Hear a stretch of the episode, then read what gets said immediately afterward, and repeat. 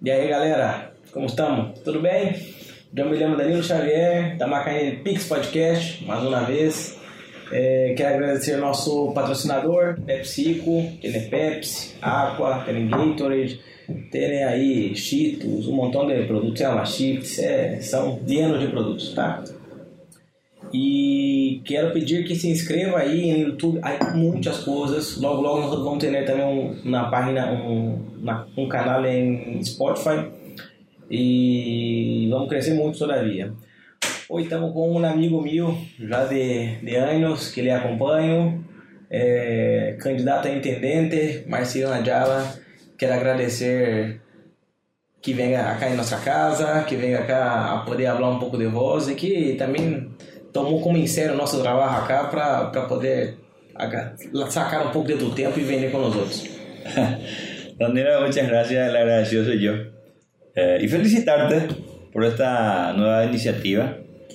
Eh, yo creo que vas a tener mucho éxito porque es algo nuevo para nosotros y algo que mundialmente se conoce, ¿verdad? Sí. Así como me estabas explicando y eh, te doy, te deseo el mayor de los éxitos.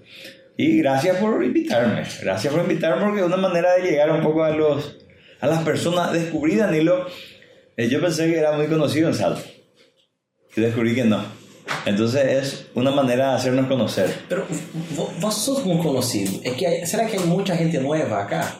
Hay bastante. Hay bastantes personas. Sí. Eh, ¿Y esa gente nueva vota acá en Salto? Votan. Ah. Muchos sí y muchos no. Lamentablemente hay una gran cantidad. Yo creo que eh, sí puedo pecar, pero el 50% de los adultos en Salto Herrera de 18 años que están ya en condiciones de votar, yo creo que no votan en Salto Herrera. Muchísima gente. Muchísima gente. Es que Salto es una ciudad donde la gente vino, ¿verdad? O sea, hay poca gente que nació acá, la mayoría vino hacia acá.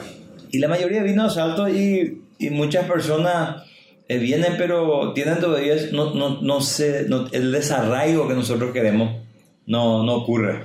Vino de Curubatí, pero dice mi abuela está allá, mi papá, y yo voy a votar allá, entonces aprovecho también para ir el día de la votación a visitar a la familia. Ah, verdad. Eh, y, eso, y eso es porque eh, no tuvimos una educación cívica.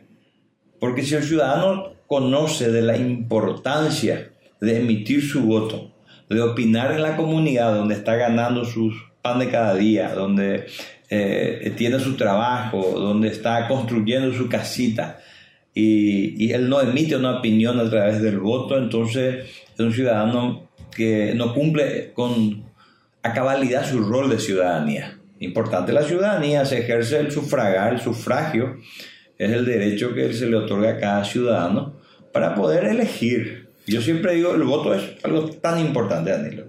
No es, no, es así como lo que hay que elegir. Nosotros, ¿qué es lo que planteamos hoy en, en esta, en esta política moderna? Eh, evitar el fanatismo.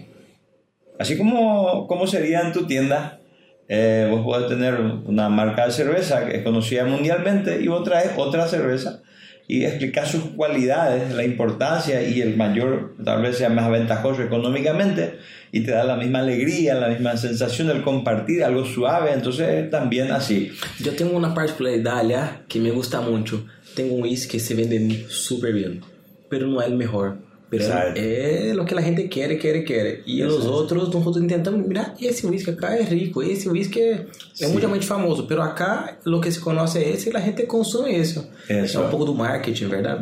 Sí, marketing, yo creo que sí, porque está la cuestión del claro. marketing. Uh -huh. y, pero, pero hay que probar. Y en lo que yo estoy, Danilo, hay que probar cosas nuevas, hay que renovar. Hay que renovar, lo importante es renovar y brindar, darle oportunidad a las personas y hacer entender a la ciudadanía de que no es el color, que no es el partido el que toma eh, las decisiones acertadas mm. de hacer o, no hacer.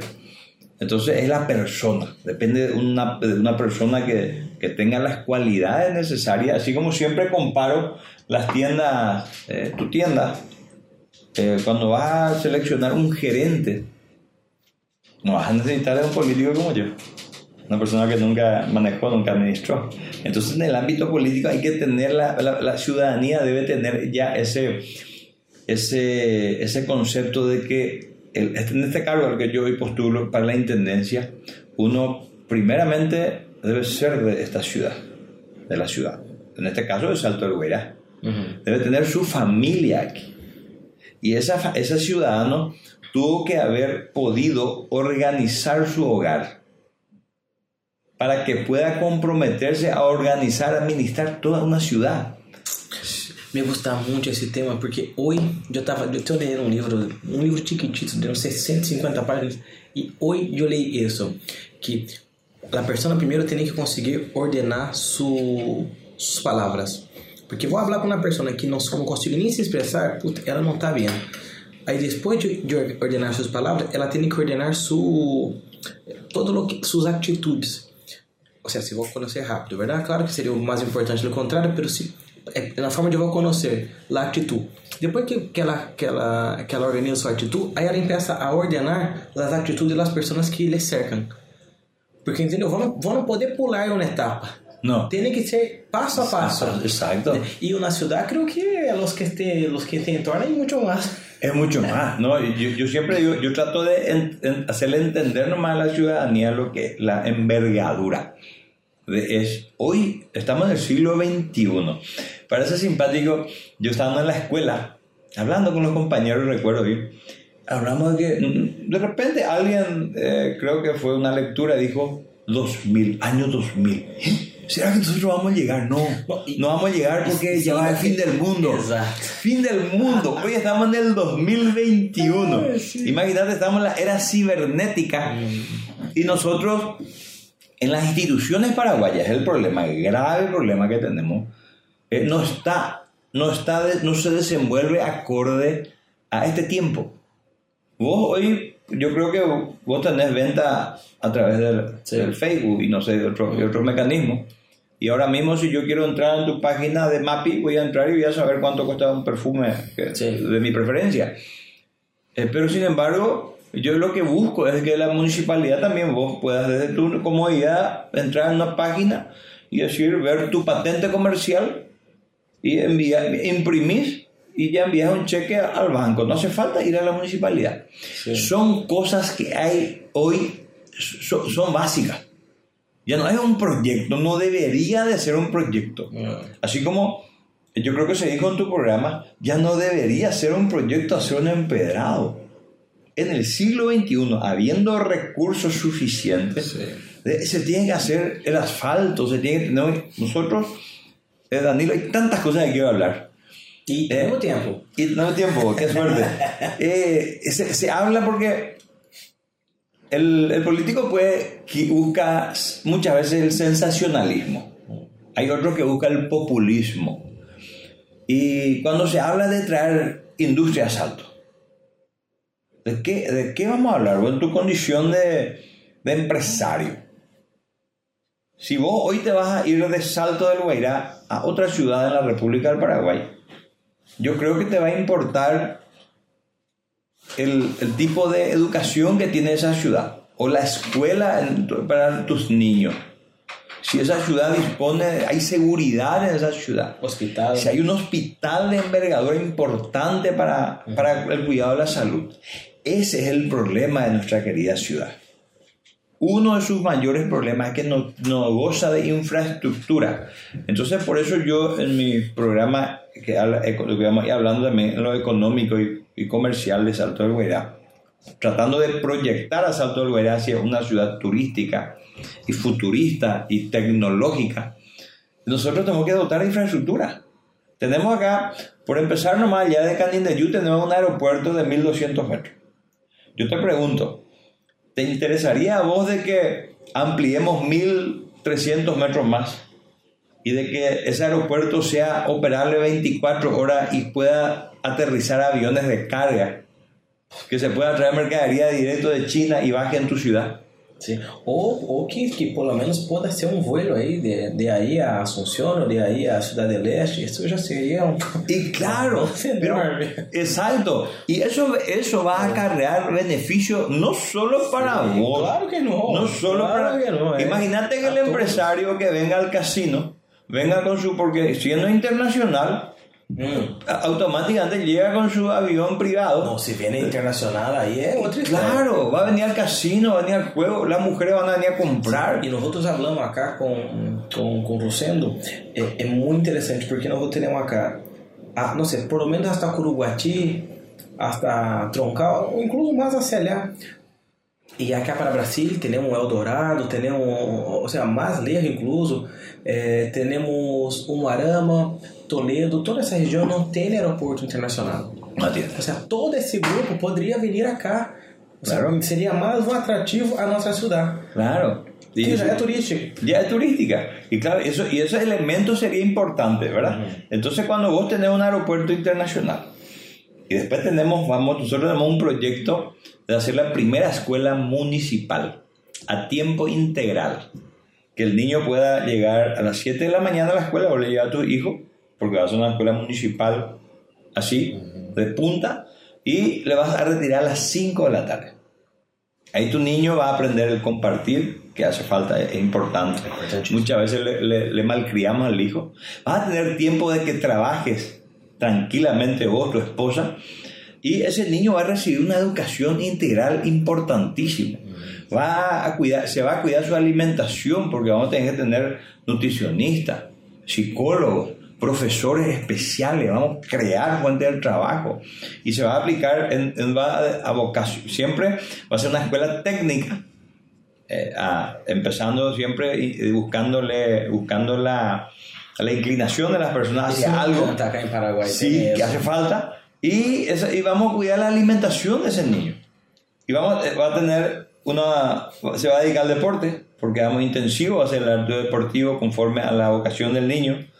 Vamos a hacer obligatoriamente también, y se va a buscar conforme a su vocación, porque van de arte, arte y cultura. Puede ser, no sé, un instrumento, cantar, bailar, declamar, recitar teatro.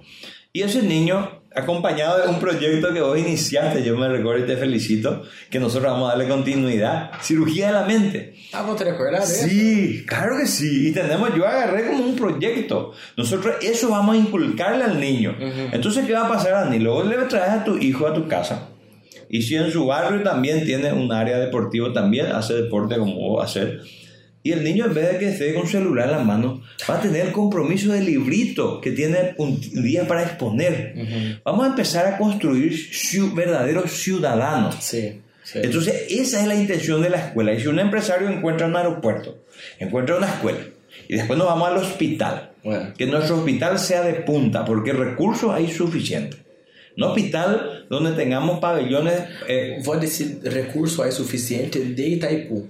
Recursos hay. La municipalidad de Salto Verá tiene recursos, una, que es una de las pocas en 250, más de 250 municipalidades de la República, tiene compensaciones que eran de 10 millones de dólares y después se buscó políticamente distribuir a los municipios del departamento. Hoy tenemos 8 millones 400 mil dólares para infraestructura. Sim, pero é infraestrutura.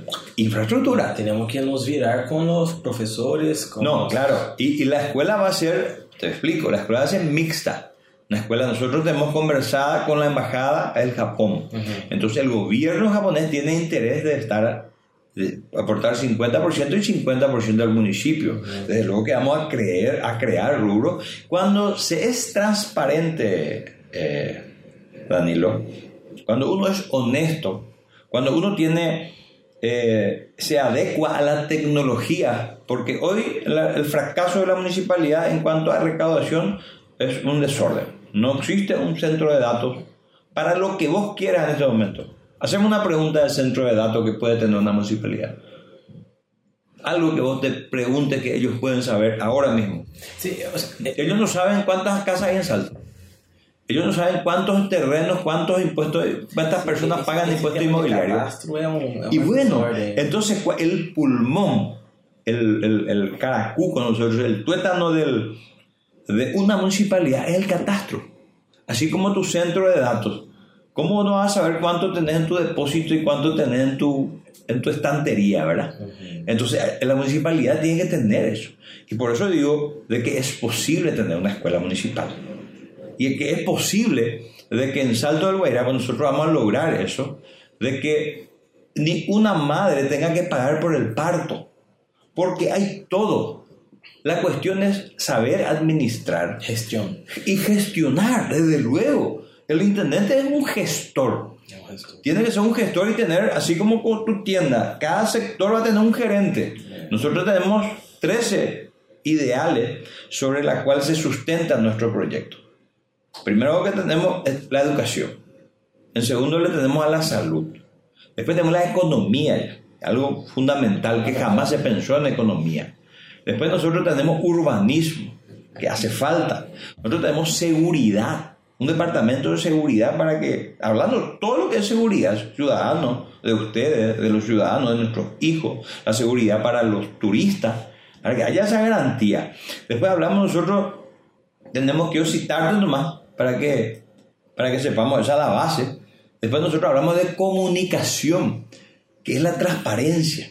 La municipalidad eh, es un ente que se debe al pueblo. Sí. La municipalidad recauda el dinero y que debe retornar al pueblo. ¿Y cómo no se le va a rendir al patrón? ¿Cómo vos le llamás a tu gerente y le haces una pregunta de, de la venta del sábado y él te dice, mira que te envía una nota y oportunamente vamos a informarte? Y Tienes que saber en la hora. La ciudadanía debe saber, entonces hay que entender de que el, lo que yo estoy buscando, ser intendente, voy a ser un prestador de servicio social. Pero es eso mismo, Y claro, pero es que no se interpreta y no se cumple ese rol. Porque se pide un informe que es obligatorio por la, la legislación paraguaya, contempla la obligatoriedad de transparentar y de la información también a cualquier ciudadano, no solamente a la prensa. Entonces hace falta. Por eso hablamos de comunicación. Nosotros hablamos de deporte y ocio. No podemos dejar de hablar de deporte Claro, que es uno de los factores fundamentales como atractivo turístico que queremos implementar. Ah, ¿eh? Sí, en la costanera, hacer grandes competencias de pesca, de jet ski, competencias acuáticas de diferentes modalidades. Podemos tener el cross, que tanto está de Que moda, eh, eh, traer competencias internacionales y nacionales. sí, pero ahí tenemos cancha de vóley y de Ah, playa. ah. A traer competencias atractivos. Organizar esa costanera. Esa costanera hay que organizar. Hay que organizar. Porque no tuvo proyecto. ¿Cómo me va a decir, Danilo? ¿Cómo me va a decir que tuvo proyecto? ¿Qué tal MAPI si construía? Si le va a que te construya la, la administración municipal MAPI, probablemente no iba a tener sanitario. es una burla. Es una burla si tuvimos un polideportivo sin ventilación. No podés entonces. ¿Qué pasa? Lo que nosotros decimos, yo siempre digo, Salto del Guairá te tiene que terminar con, la, con las improvisaciones. Salto se tiene que proyectar y programar. Por eso te estoy citando esos tres y digo, después está arte, cultura. Jamás podemos dejar de lado la- el arte, la cultura paraguaya. Es la formación, de- es la manera de educarle al niño, a tu hijo. Eh, nosotros no podemos dejar de hablar de eh, acción social. Nosotros no podemos dejarle de lado a las mujeres, más todavía está en auge una lucha de años del derecho de la mujer que no se contempla. Nosotros para darle ese, esa igualdad a las mujeres, el único movimiento que tiene co- 12 candidatos a concejales, teniéndole a 6 mujeres y 6 varones, es Yeyujú. E- Isso yo he visto. Esa igualdad Ustedes tienen un poco más esa, esa idea un poco más, abierta, más inovadora, más abierta, actualizada. actualizada. Sí. Yo también veo eso. Mi pregunta es, Sí, ¿los paraguayos son ma- machistas? son. Son. Y, y- y no, Me fue más una pregunta más. Sí. ¿Las mujeres son machistas? Sí. ¿Verdad? Sí. Ellas son machistas acá Eso. en Paraguay. Por, e- por eso yo le digo a mi mamá, a mi mamá yo le digo, ella, ella sin darse cuenta es machista. ¿Las mías machistas? Salvo, salvo caso, ¿No era para hablar? no, no.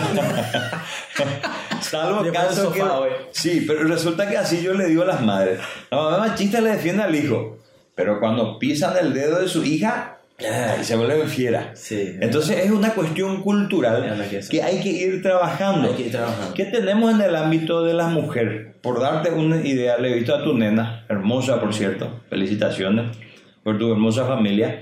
Gracias. Y nosotros vamos a, a tener eh, campañas educativas para que esas niñas, las adolescentes, las mujeres, ya conozcan su derecho que mañana tu nena ya va cumpliendo 18 años, ojalá que 18 ahora a los 14 años, que si sufre una violencia a través de un aparato celular, ella sepa que está siendo violentada en su derecho. Pero ¿cómo va a saber si no recibe la educación? Entonces por eso tenemos también las mujeres. La mujer contempla, tenemos varios, yo me consta muchas cosas.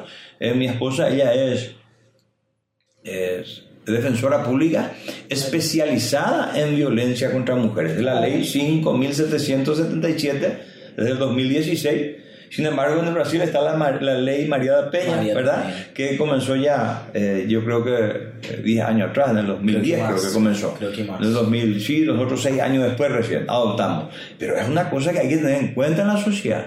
También tenemos ahí un factor muy delicado que es el tema de, de los niños.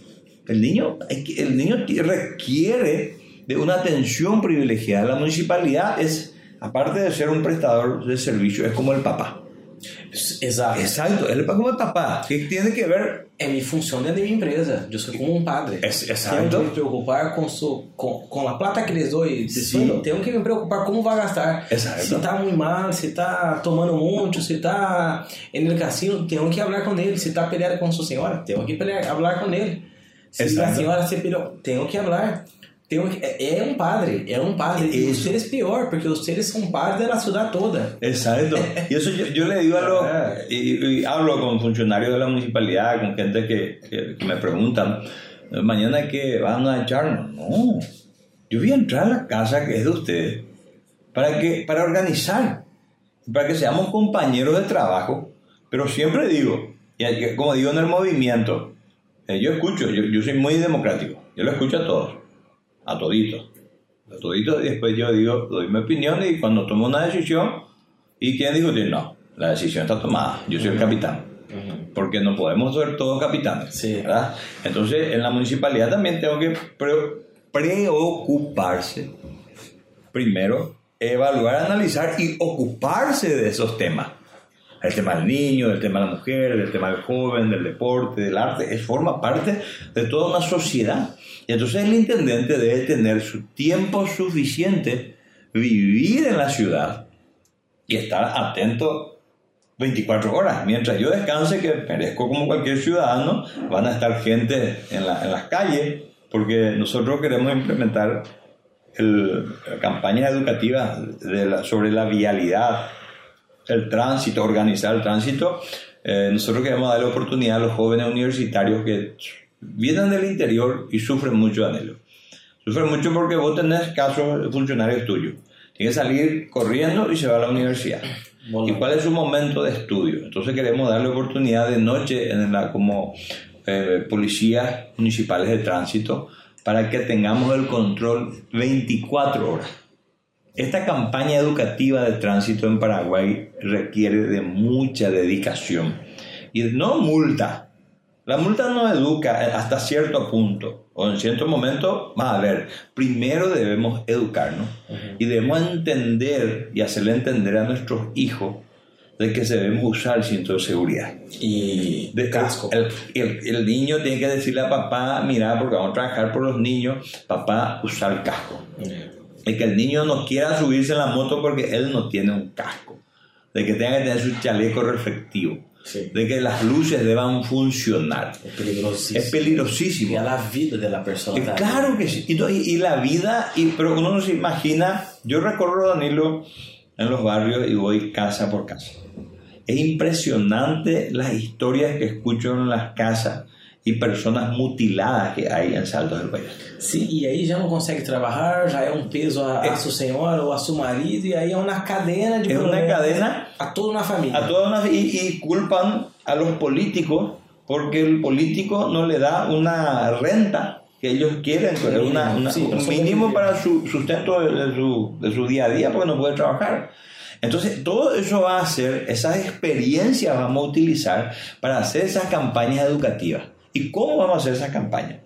Exactamente con los niños, con los escolares, con los colegiantes y con los universitarios, pero con frecuencia, continua, así como hacen en el Maringá. Entonces eso les apreciar. Yo estoy conectado, tengo eh, vínculo Maringá. Directo con Maringá. mejores para, para viver. Eu creio que em, em, em, em el sul é a segunda melhor cidade. Creio que em Brasil é a décima quinta, algo assim. Está entre las 10. Entre las 10 Y, já. sí, y Paraná es la primera. Por cuatro años consecutivos Paraná? en Paraná. En Ah, el- es la primera, sí, sí. la primera. Hace tiempo. Cuatro años ya iba por el quinto. Sí. Ela, en el sul ela perde só para Florianópolis. Ah, sí, sí, sí, son ciudades Que maravillosas. não, que também é outra. Creio que Florianópolis é a número um em Brasil. Sí, Oye. y eso es importante. Yo, por ejemplo, hablando más de seguridad, eh, Não, Maringá me encanta. Se eu pudesse viver, viveria allá. Sim, Em Florianópolis não me gusta o trânsito. Allá é terrível el trânsito. Sí. É um, um Es un caos. Maringá é fantástico. Pero eso, eso dice el, el prefecto de Maringá, justamente no, no había dicho de que eh, muchos empresarios de San Pablo viven sus familias en Maringá y vienen, vienen los fines de semana. Algunos tienen su helicóptero y vienen, ahí viene, ¿verdad?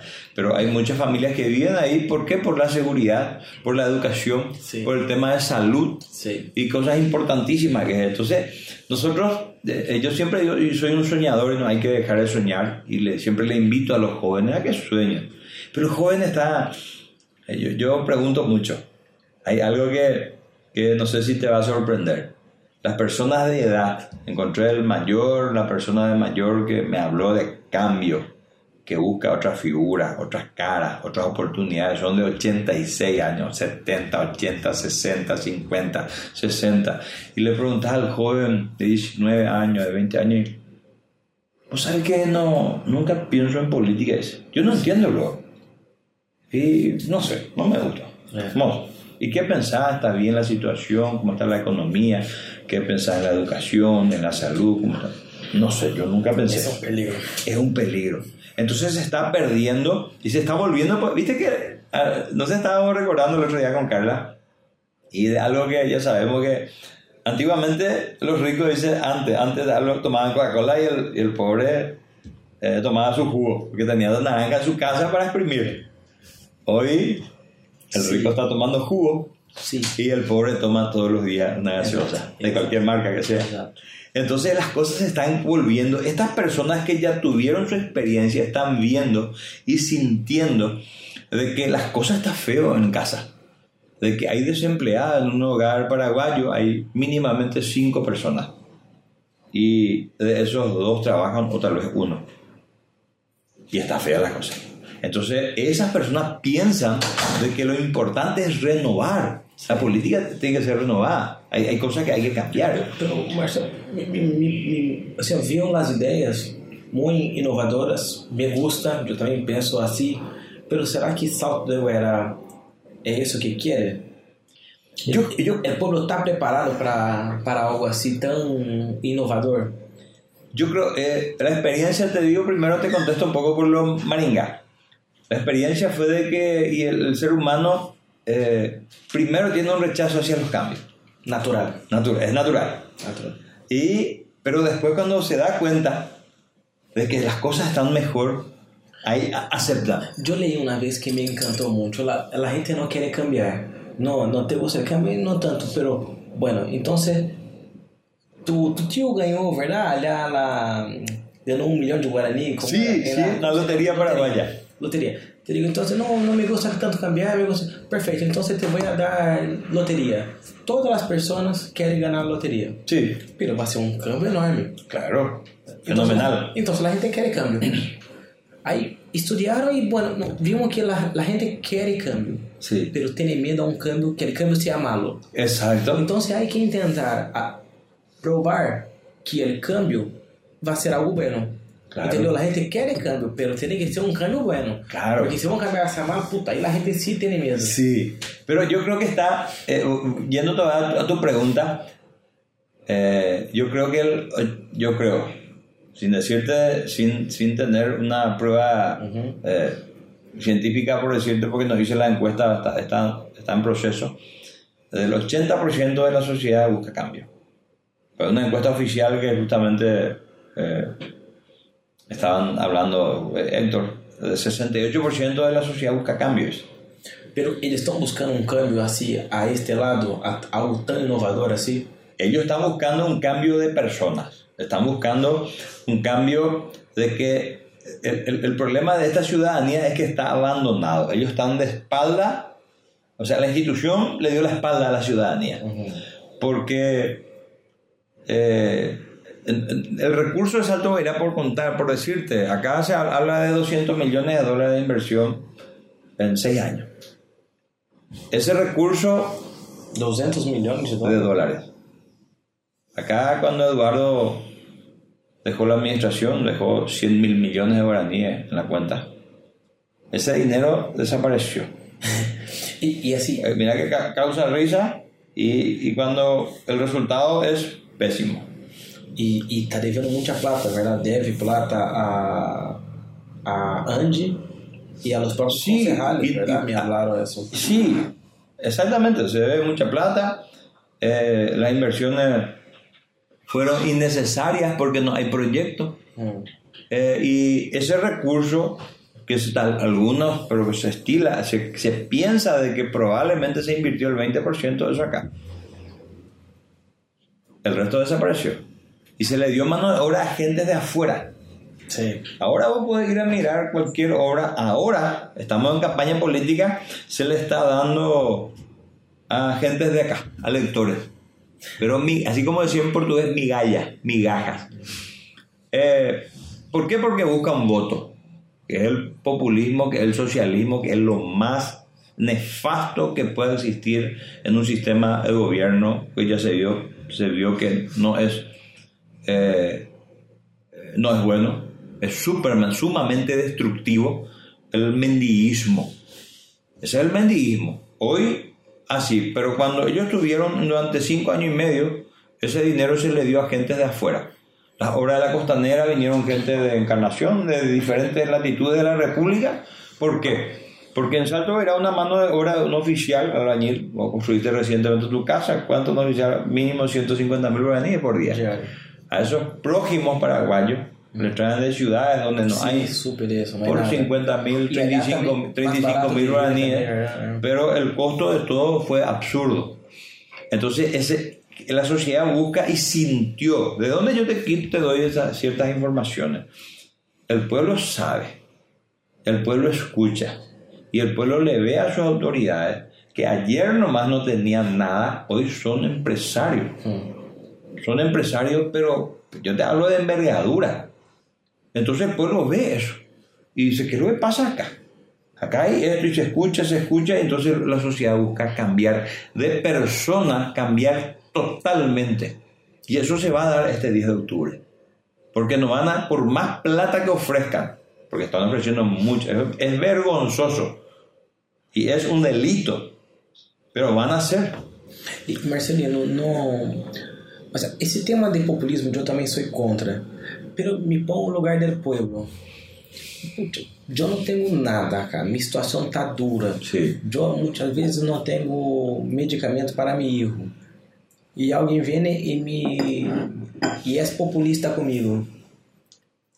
Eu sei que tô, eu, eu posso saber que vou a perder dentro de cinco anos. Pero, puta, meu problema não é dentro de cinco anos. Eu tenho um problema para hoje.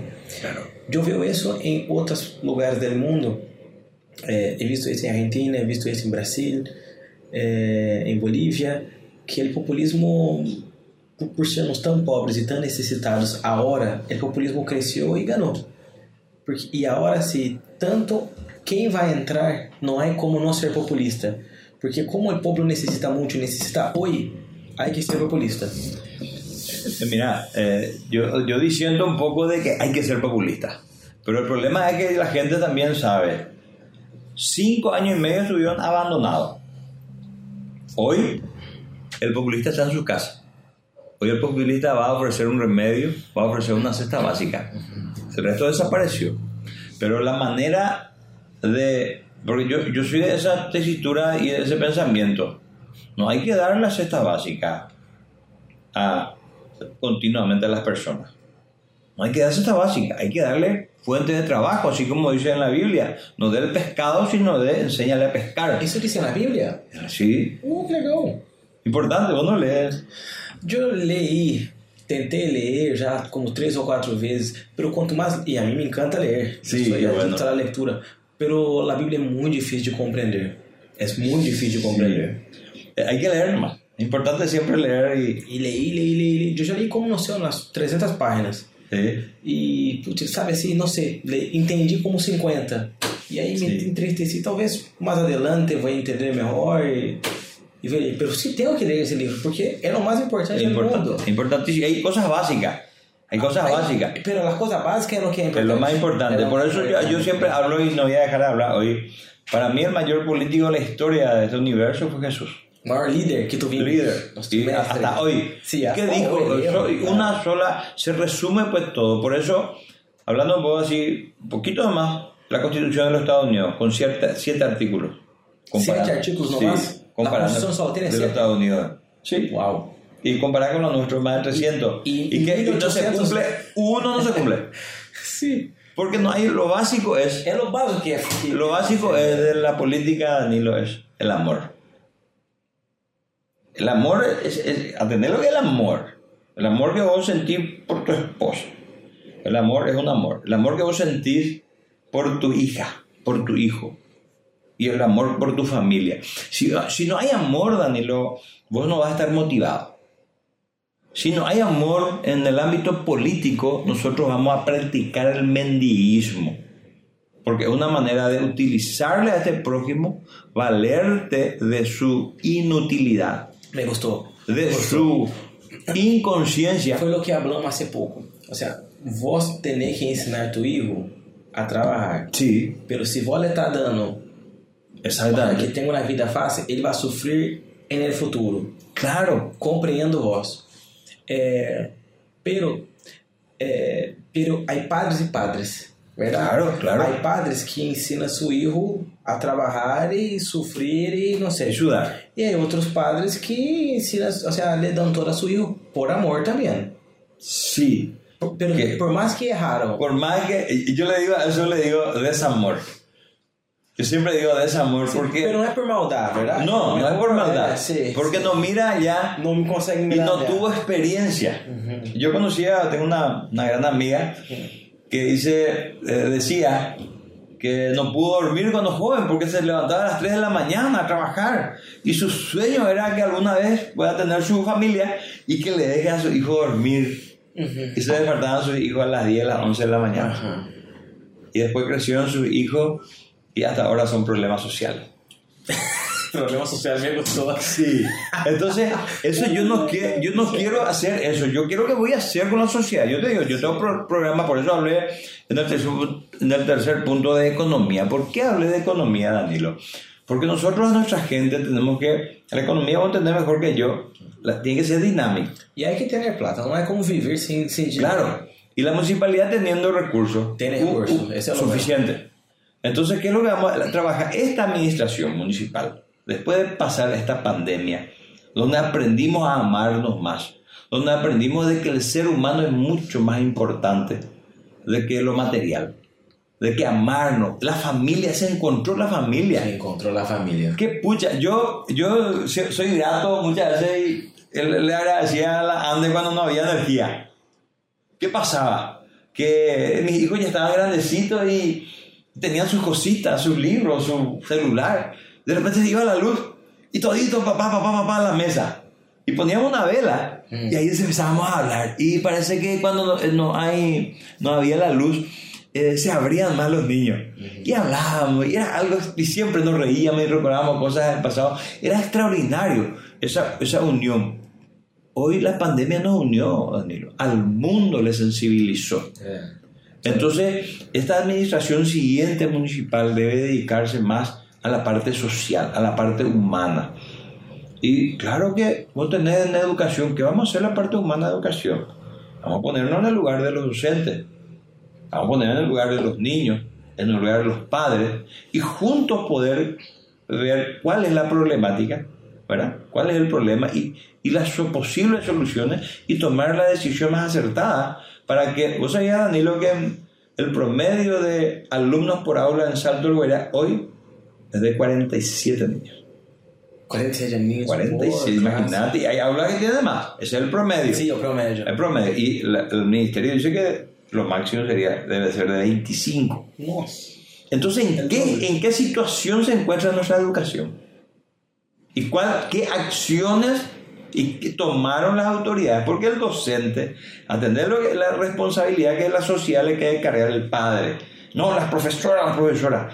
La profesora, la supervisora, los directores y los profesores son funcionarios de un Estado y están sometidas a un sistema. ¿Cuál es el sistema? No protestar. Entonces, ¿qué debe hacer el municipio? El municipio debe organizar, el municipio debe entender la realidad del docente, de los directores, de la supervisión, de los padres, del niño, y reclamar a la institución que corresponde. Al ministerio golpear las puertas para conseguir más recursos, más rubros, para traer infraestructura, y de lo que tiene de infraestructura, optimizar las escuelas, porque si nosotros no apostamos en educación, Danilo, el mendiguismo está ahí. Cuando el niño entienda, porque hoy yo te comento de que hay niños que ya saben, que escuchan, que tienen padres que no le educan y que saben de que no debe agarrar el dinero la madre o el padre para votar. Nosotros vamos a darle fuente, lo que yo busco es empoderarle a las personas. Siempre digo, vamos a traer cursos, eh, campañas, capacitaciones, traer la artesanía, porque eso es un compromiso mío. La, la artesanía paraguaya es riquísima, Danilo. Eh, ¿Conoces, eh, por ejemplo, para ti, Río de Janeiro? Sí. No, no nunca me fui, pero sé. es algo extraordinario. Yo, ¿sabes qué encontramos ahí? Nos fuimos, nos sorprendimos y la gente se quedaron a hablar porque le encontramos a nativos guaraníes, ah. que ellos son nómadas. Los nómadas son las personas que nunca se quedaban en un lugar. Pero no son paraguayos. No, de Paraguay se fueron ellos, con el tiempo llegaron en Río de Janeiro y nos fuimos a hablar en guaraní. Y había muchos turistas, día brasileños y extranjeros, y se sorprendieron porque nos sentamos con la familia a hablar en guaraní, hablamos fluidamente. Pero hay, mucho, hay muchos, muchas personas que hablan guaraní de Brasil. Claro, pero es, el guaraní nuestro. Ah, debe ser. Porque, yo, porque yo hablé perfectamente con ellos. Entendí. Entonces, el guaraní, el nativo guaraní nuestro, el guaraní hablamos. ¿Qué es lo que quiero decir, Tomás? De que el, el Paraguay tiene una infinidad de artesanías bellas hermosas que nosotros no conocemos. ¿Qué es lo que yo quiero hacer? Traer esa, porque yo ya estuve, tuve una, una reunión en Asunción, yo sé que es posible eh, traerle a los artesanos de Asunción de diferentes puntos de la República para enseñarle a Salto del Guairá. Eso va a ser una manera de empoderarle a una mamá. Un, un, hombre que trabaja en seguridad, por ejemplo, en tu empresa o donde sea, y la madre no puede porque queda en la casa, entonces vamos a enseñarle artesanía para que mañana pueda tener ese oficio y pueda generar renta desde su hogar, apoyándole al marido. Si estudian los dos, si practican ambos, imagínate el papá, la mamá y los hijos que hagan, no sé, una opoí, un ñandutí, o que haga el, el ¿sabes el cántaro, el cambuchí? Le decimos el cántaro donde se agua, es una vasija así de barro, de donde se carga el agua, y queda, tiene un sabor extraordinario. Ah, y, es fresco, ¿verdad? Entonces es una tradición paraguaya. Eh, hay hamacas, es el, trabajo en cuero que le decimos talabartería. Eh, sin fin, una infinidad de artesanías paraguayas. Los nativos, las tramas, las trenzas, ya sea en, palma, en cuero, en, en seda, cerda, hilo, lana. Eso yo quiero traer a Cerdo del Imagínate, Danilo, que, que, haya acá productores y vos vayas y te mostremos como municipalidad una feria y digo, ¿te parece, Mapi, un local, un lugar, un stand exclusivamente de artesanía paraguaya? Vos sabés que nosotros recibimos muchos pedidos de productos paraguayos Por quê? Porque muita gente vem a Paraguai e quer levar algo de Paraguai. Claro. Sea, não quero comprar um perfume de França, uma não. bebida de Escócia. Não, quero comprar um regalo a sua mamãe. Mira, mamãe, eu fui a Paraguai e te traje isso. E não é. Así, y no hay. Y no hay. No hay. Y vos te vas, Fenómeno. todo lado. Una todo, cosa, todo te lado, va, sí, donde vayas nomás. Todo, donde Entonces, eso yo quiero hacer, tenemos que tener, debemos de tener. Y darle a esas familias, yo por eso te hablo de no cesta básica. No, porque es una manera de empobrecerle a ese ciudadano. De que es fácil recibir todo y comer y barriga llena y qué. Sin embargo, vamos a darle la posibilidad de que con su sudor gane ese sustento en su hogar, que tenga su dinero y que mañana llegue el político y le diga, por favor, tome asiento y voy a escuchar la propuesta. Y vamos a mirar de dónde viene el candidato, qué fam si tiene familia, si es de la ciudad, sino qué hizo en su vida y pueda ese ciudadano tener la libertad de elegir. No es tan fácil lo que te estoy diciendo, pero no es imposible. No, no es tan fácil porque, o sea, sabemos que en, en país desenvolvido essa foi a solução, verdade? Sí, O sea, Estados Unidos, Coreia, Japón. Japão, hay, hay muchos países, muchos países de Europa, ¿verdad? Finlandia, Noruega. Eh, pero yo, yo la verdad no sé cómo empezaron eso. No, Sí. no, no, no conozco cómo fue el cambio. Pero no sé, no sé si Paraguay está para eso. Lo que me gusta de Paraguay es que la gente es trabajadora Sí. y, y el populismo, así, por populismo, no funciona muy bien acá. La gente no, no le gusta tanto. Olha una, una caneca. Sí, La gente no le gusta tanto eso. La gente, o sea, acá ser, ser un, un comerciante, un, un empresario, un- lo que sea, no es mal visto. Son gente No. de trabajo, la gente Claro. quiere ese tipo de persona. Y en otros lados no es así. Y entonces, o sea, hay, un- hay, una, hay una solución del populismo, hay una solución contra el populismo acá que yo veo muy buena. Pero volviendo a hablar, la pregunta que yo hice que, puxa, las personas todavía no están... Hay una necesidad distinta. Y vos hablaste que sí, pero hay que amar las personas a largo plazo, que es el verdadero amor. Eh, yo creo que hay una mezcla, ¿verdad? Hay una, una mitad-mitad. Porque tampoco podemos, no, que la gente sufra y vamos trabajar y dentro de 10 anos vamos sus hijos vão ter plata. No. Então não sei se vai haver 10 anos. E tampouco não podemos dar todo ao, ao pueblo que necessita comer e quitar de los outros que estão trabalhando. Há que inventar uma mescla porque temos que sobreviver. E um necessita del outro. Claro. ¿verdad? O sea, la gente más humilde necesita de la gente que tiene dinero, la gente que tiene dinero tiene necesita de más humildes. Son... Eh, Un equilibrio. Es una equipe. Claro, es un equipo, un equilibrio. Por, por eso yo te- pero siempre debemos, yo tengo mis experiencias eh, con relación, eh, la ciudad donde yo nací se ¿Dónde llama naciste? Itacurubí del Rosario se llama. Que queda, está a 350 kilómetros. ¿Conoces? San Estanislao, Santa Anís. Ujú. Y el viaducto ese, el Sí, nuevo sí, el y ahí se entra a la A la derecha. derecha, ah. Exactamente, 38 kilómetros de Itacurubí del Rosario. Yo nací ahí el 16 de enero de 1970 y, y vine en el 74 a Salto de Vera. Pero lo que quiero decirte es que la experiencia mía, ahí hay una colonia de menonitas.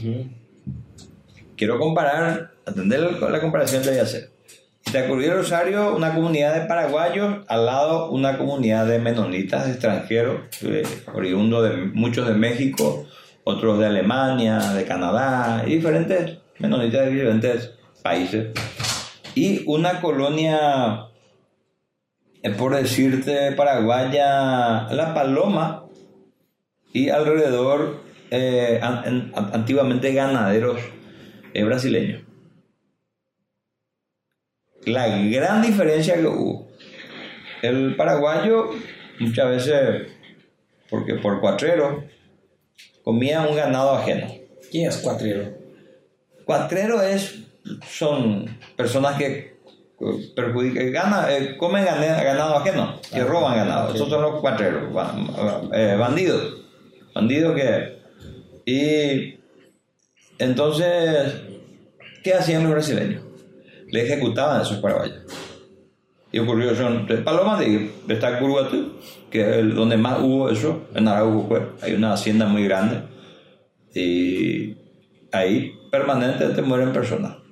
Son ejecutados los paraguayos que comen ganado ajeno. Ellos encontraron esa solución.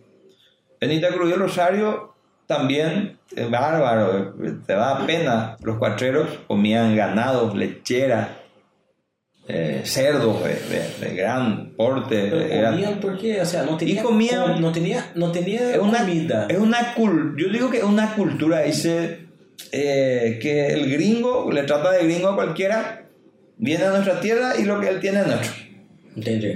Es un sentido un poco de pertenencia, pero de, de, de bandidaje.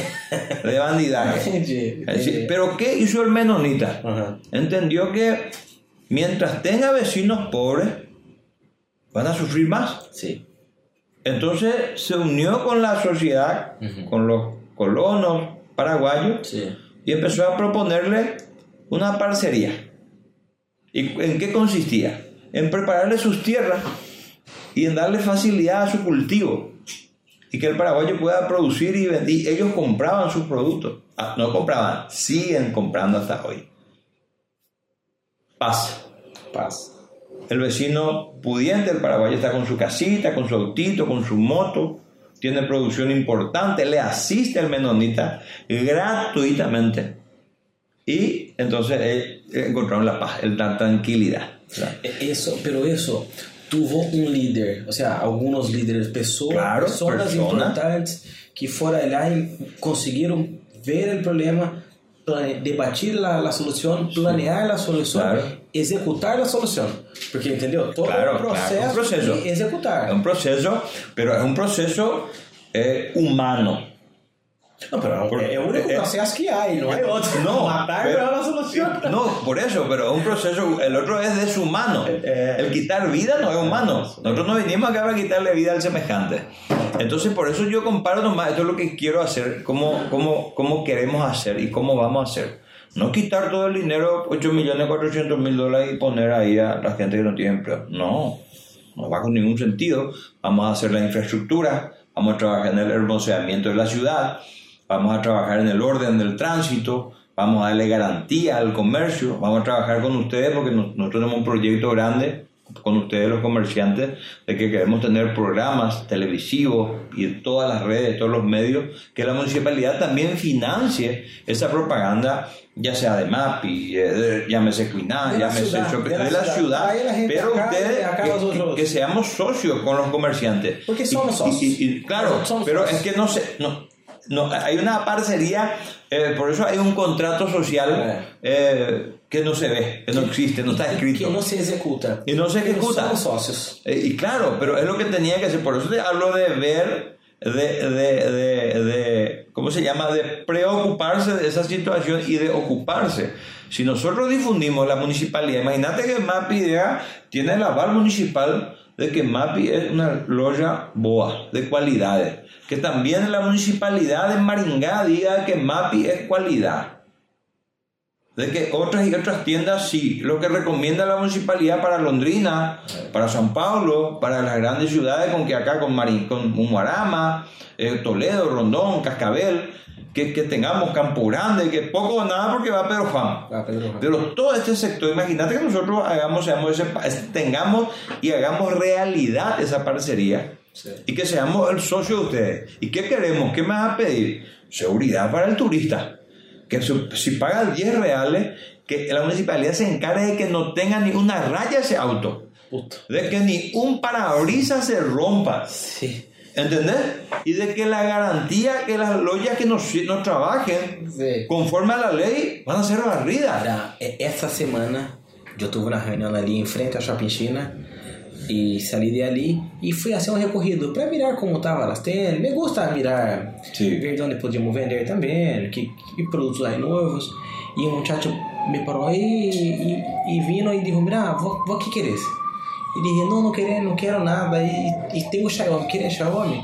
E digo: Ah, tem Xiaomi? Sim, tenho, tenho. 30% de desconto te dou. E digo, como assim me vai dar 30% de desconto? Sim, Xiaomi, vem cá, te vai mostrar, te vai mostrar. Promoção, 30%.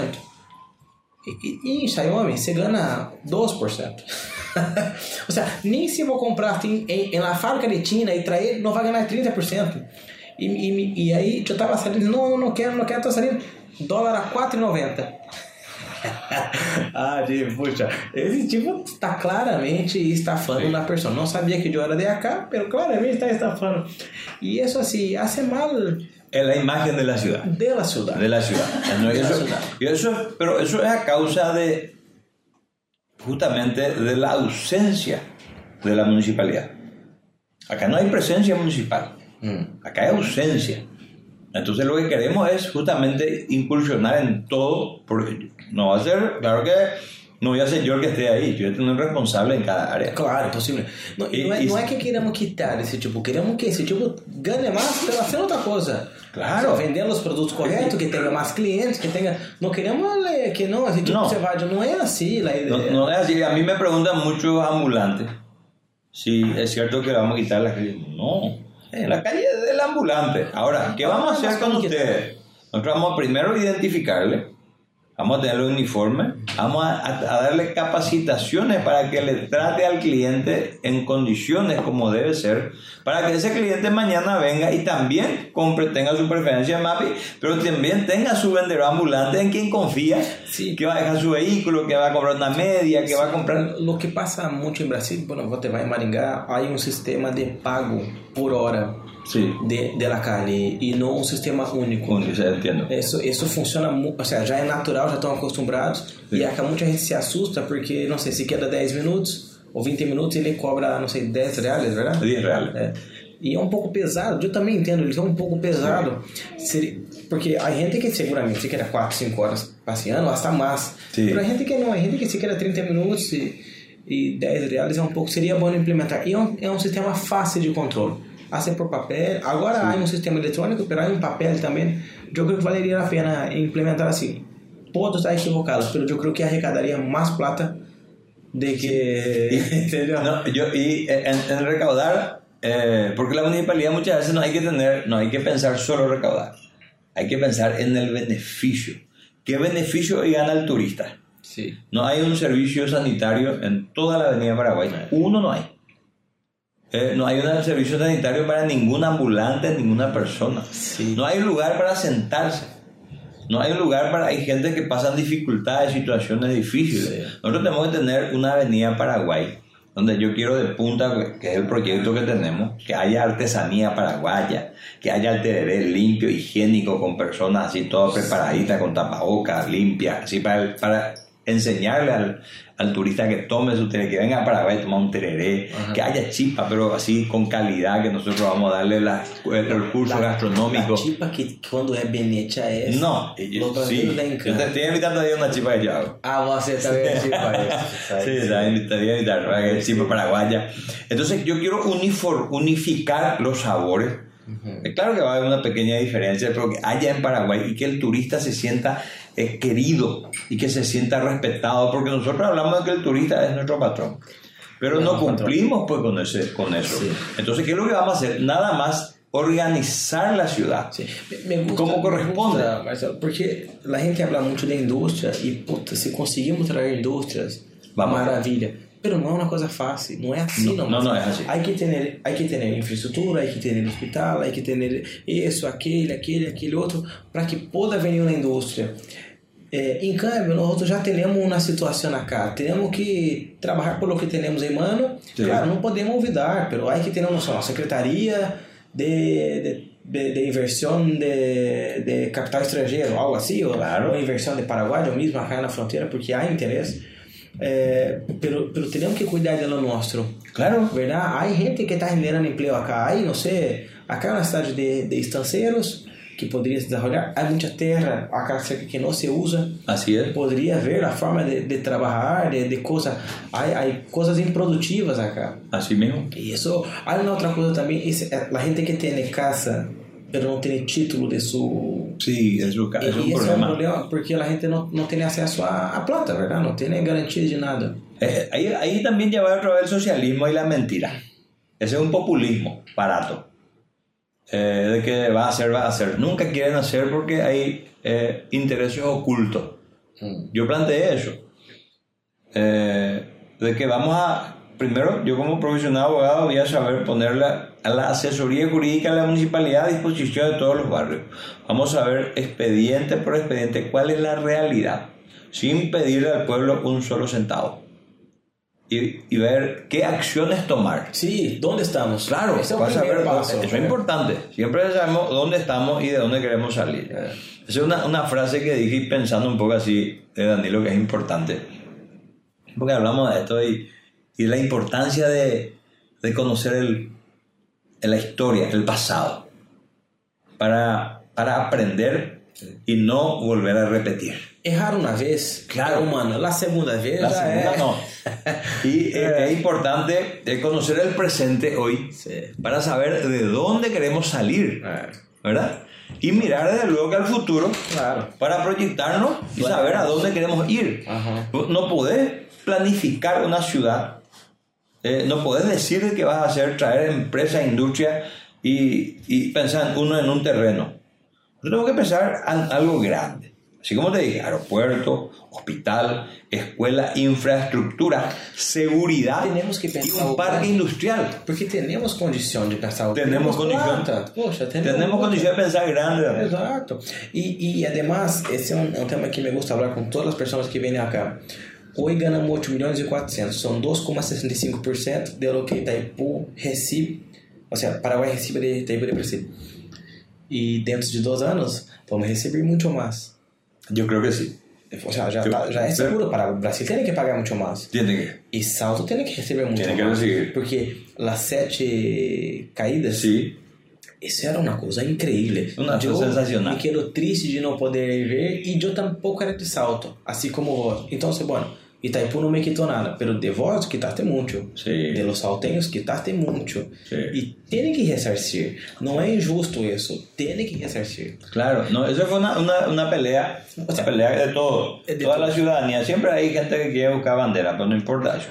Él peleó, toda la ciudadanía peleó por esa compensación, por ese Porque vos hablaste de que el sonido era impresionante, era relajante, eh, que ustedes no podían se mirar una persona a otra que Sí, hablaste ahora, ¿verdad? cierto. Por la neblina. Fue la- esa- exacto. Sí, imagínate eso, la, la gente de, de Francia, de Japón iba a venir toda acá. Yo, yo siempre le cuento a mis hijos, ellos se quedan maravillados y muchas veces lloramos, porque a mí me emociona mucho eh, lo que era el, el río Paraná, eh, así como eso que te dije, el sonido, la neblina, el fresco, la vegetación, eh, la riqueza en, su, en, su, en la pesca.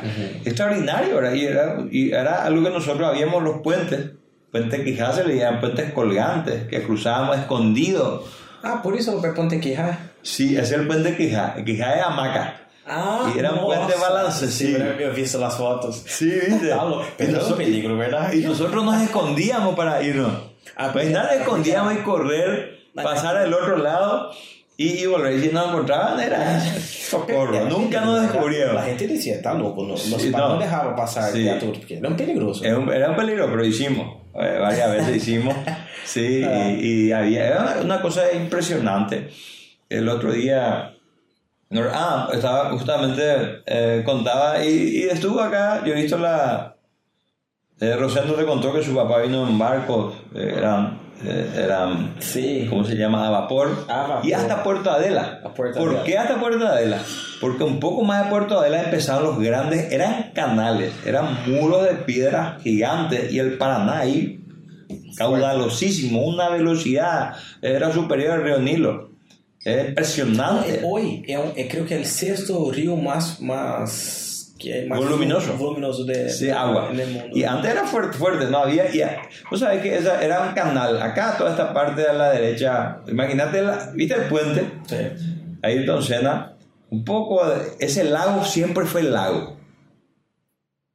Ahí arriba siempre fue el lago. Que lago. Y es un, aquí está el lago del puente. Esa parte siempre fue playo así de agua. Ah, sim. Un poco después ya empezaban las caídas. Ah. Y las, las lanchas pasaban ahí. Nosotros íbamos de lancha con techo y eran, en- eran porque pasábamos a Guaira. En Guaira, en Guaira había médico, en Guaira había mercado. Ajá. En Guaira íbamos a Guaira, a Maringá. Yo creo que cuando niños pasábamos allá y de ahí nos íbamos a, a- hacia Maringá. Y eh, Humorama. E não havia peligro de estar? Claro que era un peligro. Eso eran pilotos especiales. Ah. Eran lanchas y pilotos, pero profesionales. Eran. se rompe el, el motor? Y ahí ya. ¿Te va a llevar y- Yo creo que sí. Yo creo que sí. Yo no, yo nunca escuché eso. Pero Hay lanchas siempre, jóvenes que murieron, me acuerdo, no sé quiénes, que se iban en embarcaciones solos y arriesgaron mucho y, y Y muchos murieron. murieron. Pero, era, pero la parte de abajo era imposible. Ahí no había embarcación que vaya. Imposible era.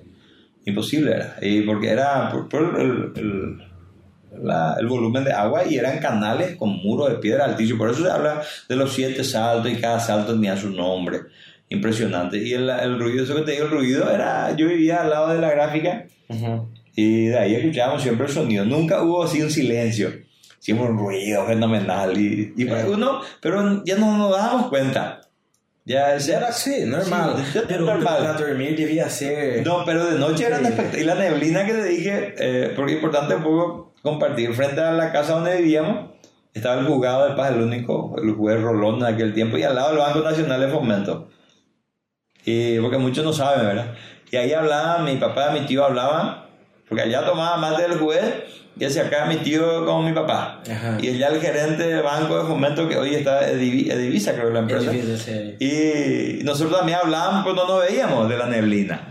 Y la neblina era algo extraordinario, el fresco de Salto Gay, en el invierno el frío era extraordinario. Pero, pero así, eh, eh, la neblina era, no sé, a las 5 de la mañana y, y a la noche. Eh, a la noche, a la noche y de madrugada, siempre más a la madrugada Ajá, como madrugada. normalmente, ¿verdad? Qué Y- interesante. y- pero era, y la brisa era fresca. La brisa siempre fue fresca. Yo me iba a la escuela de ahí a 411. Ah, Y, y nunca nos fuimos. eh, y en horario, te cuento, horario de las 7 de la mañana siempre habrá sido. Yo creo que sí. Y siempre era oscuro.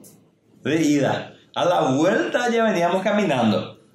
Porque se nos llevaban autos, me acuerdo que tenía un Corcel 2 en aquel Corcel. tiempo. No era de mi tía, de mi tía que nos llevaba, un tío siempre nos llevaba. Y rojo era el Corcel. Y a la avenida siempre caminando ya. Eh, pero era, era bosque, vegetación. Sí. Eh, había plantaciones allí, ah, eh, plantas de tacuara, de bambú, enormes, no que se unía casi en las calles las copas allá Ah, arriba. sí, putz, qué Enorme, hermoso, fresco, un espectáculo. Era cosa extraordinaria y todo ¿vos eso tenés se pierde. de eso? Y yo- creo que tiene, yo tengo varias fotos porque yo de la escuela, y de- de- mi tía era fotógrafa con quien yo vivía, mi tía chiquita, ella vivía en Ciudad del Este, yo, ella dice- me dice, siempre decimos que vamos a encontrarnos para eso y, y el tiempo no le dedicamos un tiempo exclusivo, hay muchas fotografías, muchas fotografías, eh, con nuestras travesuras, eh, nuestra danza, yo bailaba en la escuela eh, y, y salíamos siempre a, a pescar, a- siempre por ahí, por el campo, y, y hay varias fotografías interesante. El que más tiene es Mazaro porque por su, por su profesión de fotógrafo, Ajá. el papá de Cachú.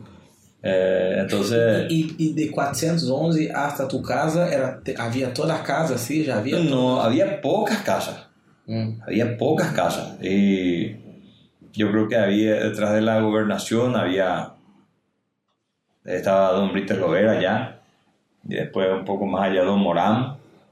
Y, y recuerdo, no, ¿Qué don era el, el padre de Héctor, El- ya? no, es el abuelo de Héctor. El abuelo de El abuelo de Héctor. Sí, el papá de Marcial. Y, y ahí pocas casas. Pocas casas. Una casa, inclusive recuerdo un incendio una mañana, ya me se quemó, todo desapareció una casa, pobrecito. No, no, no recuerdo de quién era, pero era ahí cerca de Morán, una casa de madera. Pues todas las casas eran de madera. Era de madera. De madera y, y fácil de quemar seguramente. Sí. Y se usaban velas, eh, no casa, había la ¿no? energía. Nosotros teníamos un motor generador, me acuerdo, Yammer, que se arrancaba a la tarde y, y no había ladera eléctrica, la ladera era queroseno. Y. La heladera era queroseno. queroseno. ¿Y cómo fue? Iba al, no sé, a la estación de servicio, compraba. Sí, el queroseno siempre tenía, teníamos que tener queroseno. Y ponía. Y queroseno. ca- y queroseno, ¿Dónde, ¿De dónde se compra queroseno? Y queroseno se compraba, se vendía en los almacenes. Hasta hoy queroseno. Hasta hoy hay queroseno. Y después hay una, eh, eh, ustedes lampión, creo que le dicen, Lampión, y lampión, lampión. nosotros, lampión también, Mm. depende de la familia, tenía, había otro que era, E como era queroseno? Como- É, é como, é como um motor ou você ponia Sí, e un- você... no, el motor tenía un, no, el sistema no sé exactamente, pero había un que prendía, un queroseno, generador. y prendía la, esa energía, producía, no sé cu- cuál es el sistema, porque no entiendo bien Que de, interessante, eu não sabia Sí, que isso era queroseno. assim. así mismo, ¿eh? Mm. Y, era, y era importando cualquiera tenía heladera. Sim. Y el tereré, eh, el tereré no se tomaba con hielo. El tereré se tomaba agua natural, que era fresco. Que era fresco. Seguramente fresco. No sé. Y yo recuerdo que eh, mis padres tomaban cerveza, eran cajas de madera, Pilsen, y teníamos pozo. Y eso se te a la tarde se caía la caja con, con la piola y se tiraba al pozo. Put... Ya al pozo. Y después de tarde se quitaba de una vez y se ponía la cerveza fría. Ellos tomaban, yo nunca tomé, ¿verdad? Pero tomaban la cerveza. Ese era el sistema de enfriar la cerveza. Pero que, que interessante, eu nunca pensei como funcionava a cerveja antes de ter heladeira, porque, você, o sea, acá se toma frío y creo que siempre se tomó frío. Y, y en, en las campañas, bien en las campañas, después empezó el tema de hielo. Yo recuerdo que mi, mi abuelo era político, caudillo. Ah, de ahí viene la política. De ahí viene. De ahí viene la política. Ya, mi abuelo y mi papá fueron políticos. Ah, tu papá también. Y de acá nos íbamos a... Yo me acuerdo que de Guaira se traía hielo en barra. Nosotros tenemos... Yo tenía... Se, se me fundió.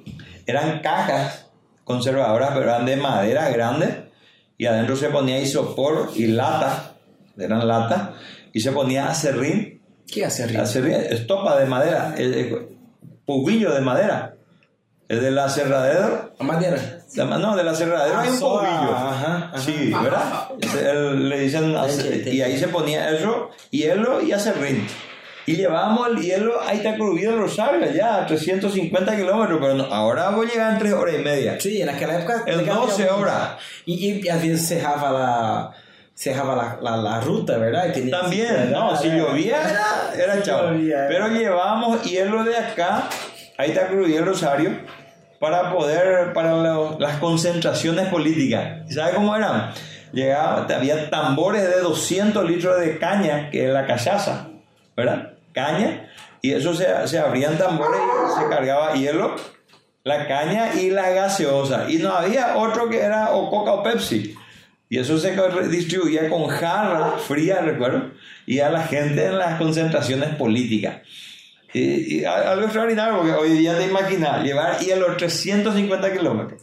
Louco. Y sí, de Salto de Verá, porque íbamos, yo me y acuerdo, 350 kilómetros por, No, por una por- ruta... por una ruta de tierra, Sí. camino, sí, de si llovía por eso, Chao. porque el monte siempre era cerrada la ruta, la mayoría con tacuara, bambú, árboles enormes, pero eh, o sea, había hielo y en otro lugar recuerdo también en otras ocasiones había comprado hielo, compraba en Coronel Oviedo y había también hielo. Después Pilsen, Paraguay, en Asunción había barras de hielo, también de la campaña política, eso, después, muy, muy, mucho después ya, eh, más del 80 y, E tu abuelo sempre... mi abuelo fue siempre caudillo. Él era la, ahí yo aprendí la política. é caudilho? Caudillo es líder. Él es líder en San Pedro, y era amigo del general Stroessner. Hum. Y, pero un hombre que eh, él era ganadero. E era militar? No, él no fue militar. Estuvo en el cuartel, él fue, él peleó en la revolución del 47. eh, veterano del- de, la revolución del 47. Y yo veía la política que él hacía. Un hombre que se sentaba era presidente de la seccional colorada y venían las autoridades de la ciudad. Que, ¿Quiénes eran las autoridades? El jefe de el jefe de Antelco, que hoy es Copaco, eh, el jefe del correo, correo que hoy no hay más, ahí en Brasil hay co- correo, ¿verdad? Hay um correio acá, pero Sí, pero no, no tiene la, no, no tiene la función que antes cumplía. Se te- acabó la corrupción, comió. Eh, el jefe de la comisaría, que era alcalde, que era el cargo, y el alcalde, el juez, Alcalde. eh, eh, el juez de paz y el de registro civil se iban toda la mañana a rendir continencia. El, el director del hospital daba informes de las, de las novedades del día, así como un militar. Era un sistema y él siempre le sirvió Todos os dias? todas las mañanas, todos los días. Y él eh, eh, tomaba el teléfono, informaba de las novedades al, a la Junta de Gobierno de Asunción. Eso era todos los días. Pero le, le servía a la sociedad, le servía. Él no tenía, nunca tuvo sueldo, presidente seccional. Nunca tuvo isso. Sueldo no. Ele era presidente da seccional, En Itacruí Rosario era, y era grande. pero que, que seccional que Colorado não. Seccional Colorado. Já era Colorado. Era, era- sí, él era mi bisabuelo, él es libanés, eh, Hassan Jafar Yater, y vino a Paraguay, yo exactamente la, la- la- el año no recuerdo, 1800, no, 1900 y poco. Y llegó hasta Itacurubí del Rosario. Y ahí, de ahí nace Salo- eh, cam- cambió su apellido a Ayala por la facilidad de pronunciación y quedó en Salomón. Tenía una tienda grande, Casa Salomón Turco, vendía seda, todo, Sí. todo. Él ya fabricaba, mira que mi abuelo fabricaba gaseosa, porque había el jugo, Ele fabricava. fabricaba jugo, el, el pomelo, exprimía el pomelo y le ponía gas. Y eran botellas retornables. Y recuerdo que, Con- que había con una. tapa, ¿verdad? Con tapas de. No, la, la tapa, da fiesta. No, no había tapa, era papel manteca y tenía y se ataba con un hilo, Com um hilo. con un hilo y también hacía hacía el yogur, el yogur turco, la cuajada que yo hago porque Sí, sí, viene de allá y eso vendía en su tienda. Eh, En aquel tiempo, imagínate en aquel tiempo vendía yogur, había queso y, y la infinidad y tenía grande producción agrícola. Ajá. Era, tenía plantación de trigo, plantación de arroz, cebolla en cantidades se plantaba. Era un hombre muy emprendedor, muy trabajador. Eso allá Mi bisabuelo en Rosario. Rosario. Y su, y sus hijos, tuvo varios hijos, y entre ellos uno que es político, que él era orgulloso porque su hijo era, era político. Y no hablaba bien, mi abuelo no hablaba nada bien, pero entendía todo el guaraní. Y el Lorenzo Ayala, el resto, él era ganadero, tenía ganadería, tenía, se dedicaba eh, grande, fuerte, era el comercio fuerte. Y tuvo su, su auto, eh, ese, ese auto que fue de mi abuelo, él compró un... eh, yo nunca me fui a ver, dice que está en la colección de su colillo, Ah, ¿eh? una Ford. Él compró una Ford y tenía, y me, me contaba, un, acá estaba un gerente del Banco Nacional de Fomento, eh, de apellido, ya sé, yo te se, se me fue un poco, y me contaba que mi abuelo tenía, pues, tenía, acuerdo, eh, un auto, y entonces preparó una rampa, ¿sabes? Como rampa de madera, y alzaba el auto encima, y cada esquina tenía una, una piola, y cuatro piolas, y una rondana grande. Y él estiraba esa rondana y el auto subía arriba. Para que nadie toque su auto. Pero ele, No, com y a te- mano, tenía con la, con la mano se alzaba. Tenía un lugar especial y se alzaba con la mano allá su auto. No podía tocar. e uma e- pessoa conseguia? No, no, no. Eran Sí. cuatro, eran Cuatro personales. personas sí. Y alzaba su auto y bajaba y sé que bajaba y le paseaba solamente a mi abuela, a mi bisabuela. Em los domingos. Eh, y cuando él quería. Ajá. Y paseaba en la ciudad. Y ese auto vio, ese, después de muchos años, el hijo de Stroner, eh, de nombre Alfredo, si mal no recuerdo, Alfredo Stroner vio y, y le quiso, quiso comprar porque le gustó el auto, porque era lindo. Y le vendió, le dijo no quería vender y le, creo que le dijo el precio era tres veces más de lo que costaba. Y el otro hijo, imagínate de quién, se fue y rápido. Y vendió porque dio su palabra. Y ese auto está en, en la colección de su colillo. Eh, mi abuela, ya después, de muchos años, mi bisabuelo, hablo de mi bisabuelo, era el dueño y él vendió. Mi abuela, muchos años después, encontró eh, que ten- guar- era un, un modelo de guardabarro. ¿Cómo se eso? Se- Serrano tiene esos autos así con guardabarros grandes. Que guardava? Eh, eh, para la, para- no sé, sí, eso es sí, para la, sí. donde va la cubierta, en la rueda. Sí, sí. Esa protección, ¿no? Eh, ahora todo cerrado y la rueda está aquí. Antes era eh, encima de Sí, la sí, rueda sí. y, y eso, cuatro, de las dos delanteros, él trajo del repuesto, compró. Y eso vendió, justamente le vendió a su colillo y me enteré de que esa- ese auto está ahí. Era un, entonces, tenía su hobby y tenía condiciones. Él iba siempre al Líbano. Y ese hijo, uno de sus hijos políticos, que él decía que era político, su hijo. Político. Bueno, sí. De, mi abuelo. Y mi papá también le gustó mucho la política, pero era un servicio social. Él le asistía a la gente en sus necesidades. Tenía, él tenía tractores. Tenía, en aquel tiempo ya tenía tractores grandes, agrícolas, porque se, se dedicaba fuertemente a la Tu agricultura. Bisabuelo. mi bisabuelo y mi abuelo también, ya como hijo después grande, y le atendía a la gente en sus necesidades, como cualquiera, o en la salud, en la educación, la escuela, eh, siempre en la escuela se ponían cosas, los maestros eran pagados muchas veces por, por el presidente seccional. Y yo veía ese servicio, por lo visto, me daba cuenta de que siempre, siempre había, la gente venía, estaba a disposición. Se hacían las grandes concentraciones políticas. E, e E- o abuelo, esse político, vindo assalto para Sí, abrir algo acá. No, él no vino, mi papá vino. Mi papá cuando salió del cuartel, eh, porque acá era obligatorio, entonces mi abuelo le da un, un dinerito y le dice que vaya a buscar su destino, porque ya cumplió. Ajá. Y él vino, papá vino a, primeramente dice que vino porque tenía camaradas y conoció gente, vino a, la, a Curuguaté a trabajar en corte de, de madera, que tora, Que eh, fuerte, y ¿eh? él era, le dicen a eso, eh, obraje, obraje le dicen eh, los que echaban la, y se echaban no con motosierra, dice que ya, con hacha. Ah, Sí. Y él empezó a trabajar ahí. Ahí conoció a muchos amigos. Después, eso, eso habrá sido. Llegó en el 60 aproximadamente en Curuguaté. En el 64, papá llegó a Salto Huella. En el 60 llegó allá en... En Curuguaté. Y en 64. 64, conoció, trabajó ahí, estuvo ahí. Después se hablaba de Salto Huella, Salto ¿Pero del no.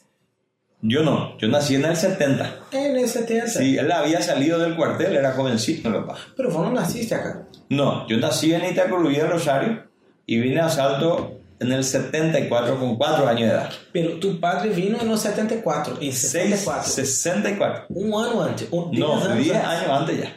10 años antes ya. Y veía la, y buscaba el comercio porque y encontró acá, ya había muchos brasileños y había producción de menta, de esencia Betty. Y él tuvo el interés de comprar eso, de ser acopiador. Era una de, una de las mayores ramas comerciales en Paraguay, nació con la, como acopiador. Acopio el que compra el producto del campesino, del productor, y llevaba a vender a Asunción. Y él compró acá menta y esencia Petit Grain.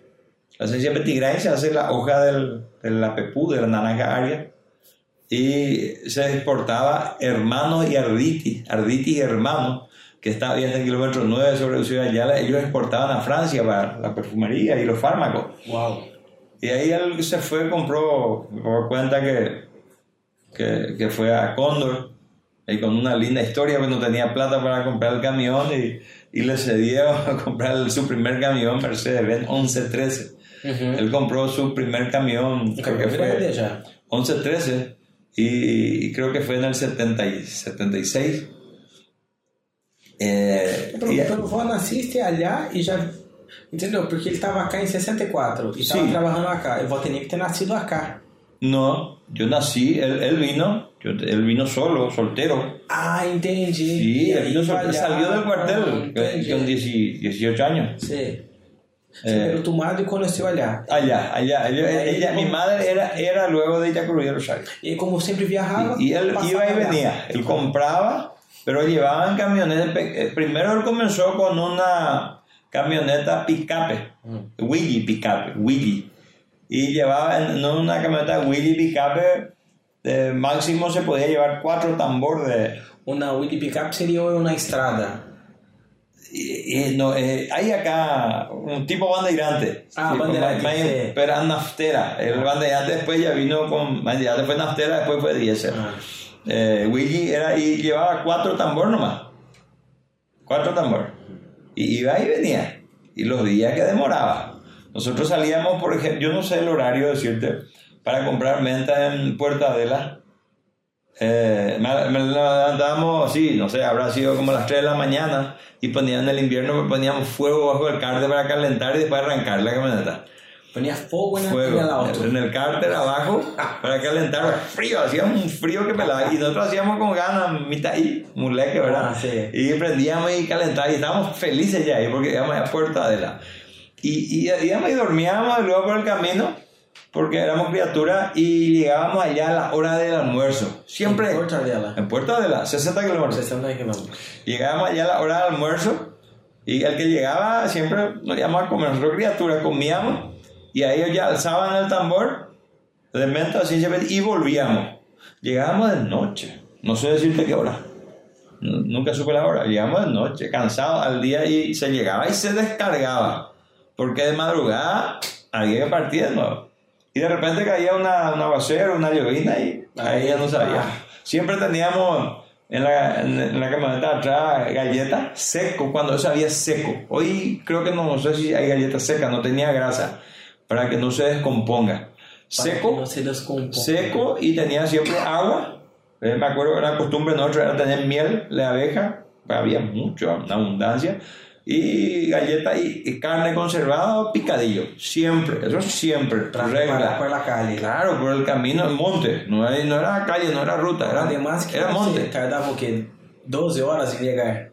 ¿Y, y 10 horas. ¿En, en dónde? No sé, dónde, o sea... No, Puerto Adela, yo creo que salíamos de madrugada y, no sé, ponerle las 4 o 5, 6, no sé. Eh, y sí, llevábamos 7, 8 horas para llegar. O sea, hay que cenar o almoçar, por lo Y por no, la ruta. pero ¿no? eso era por el camino nomás. Y por el camino comía.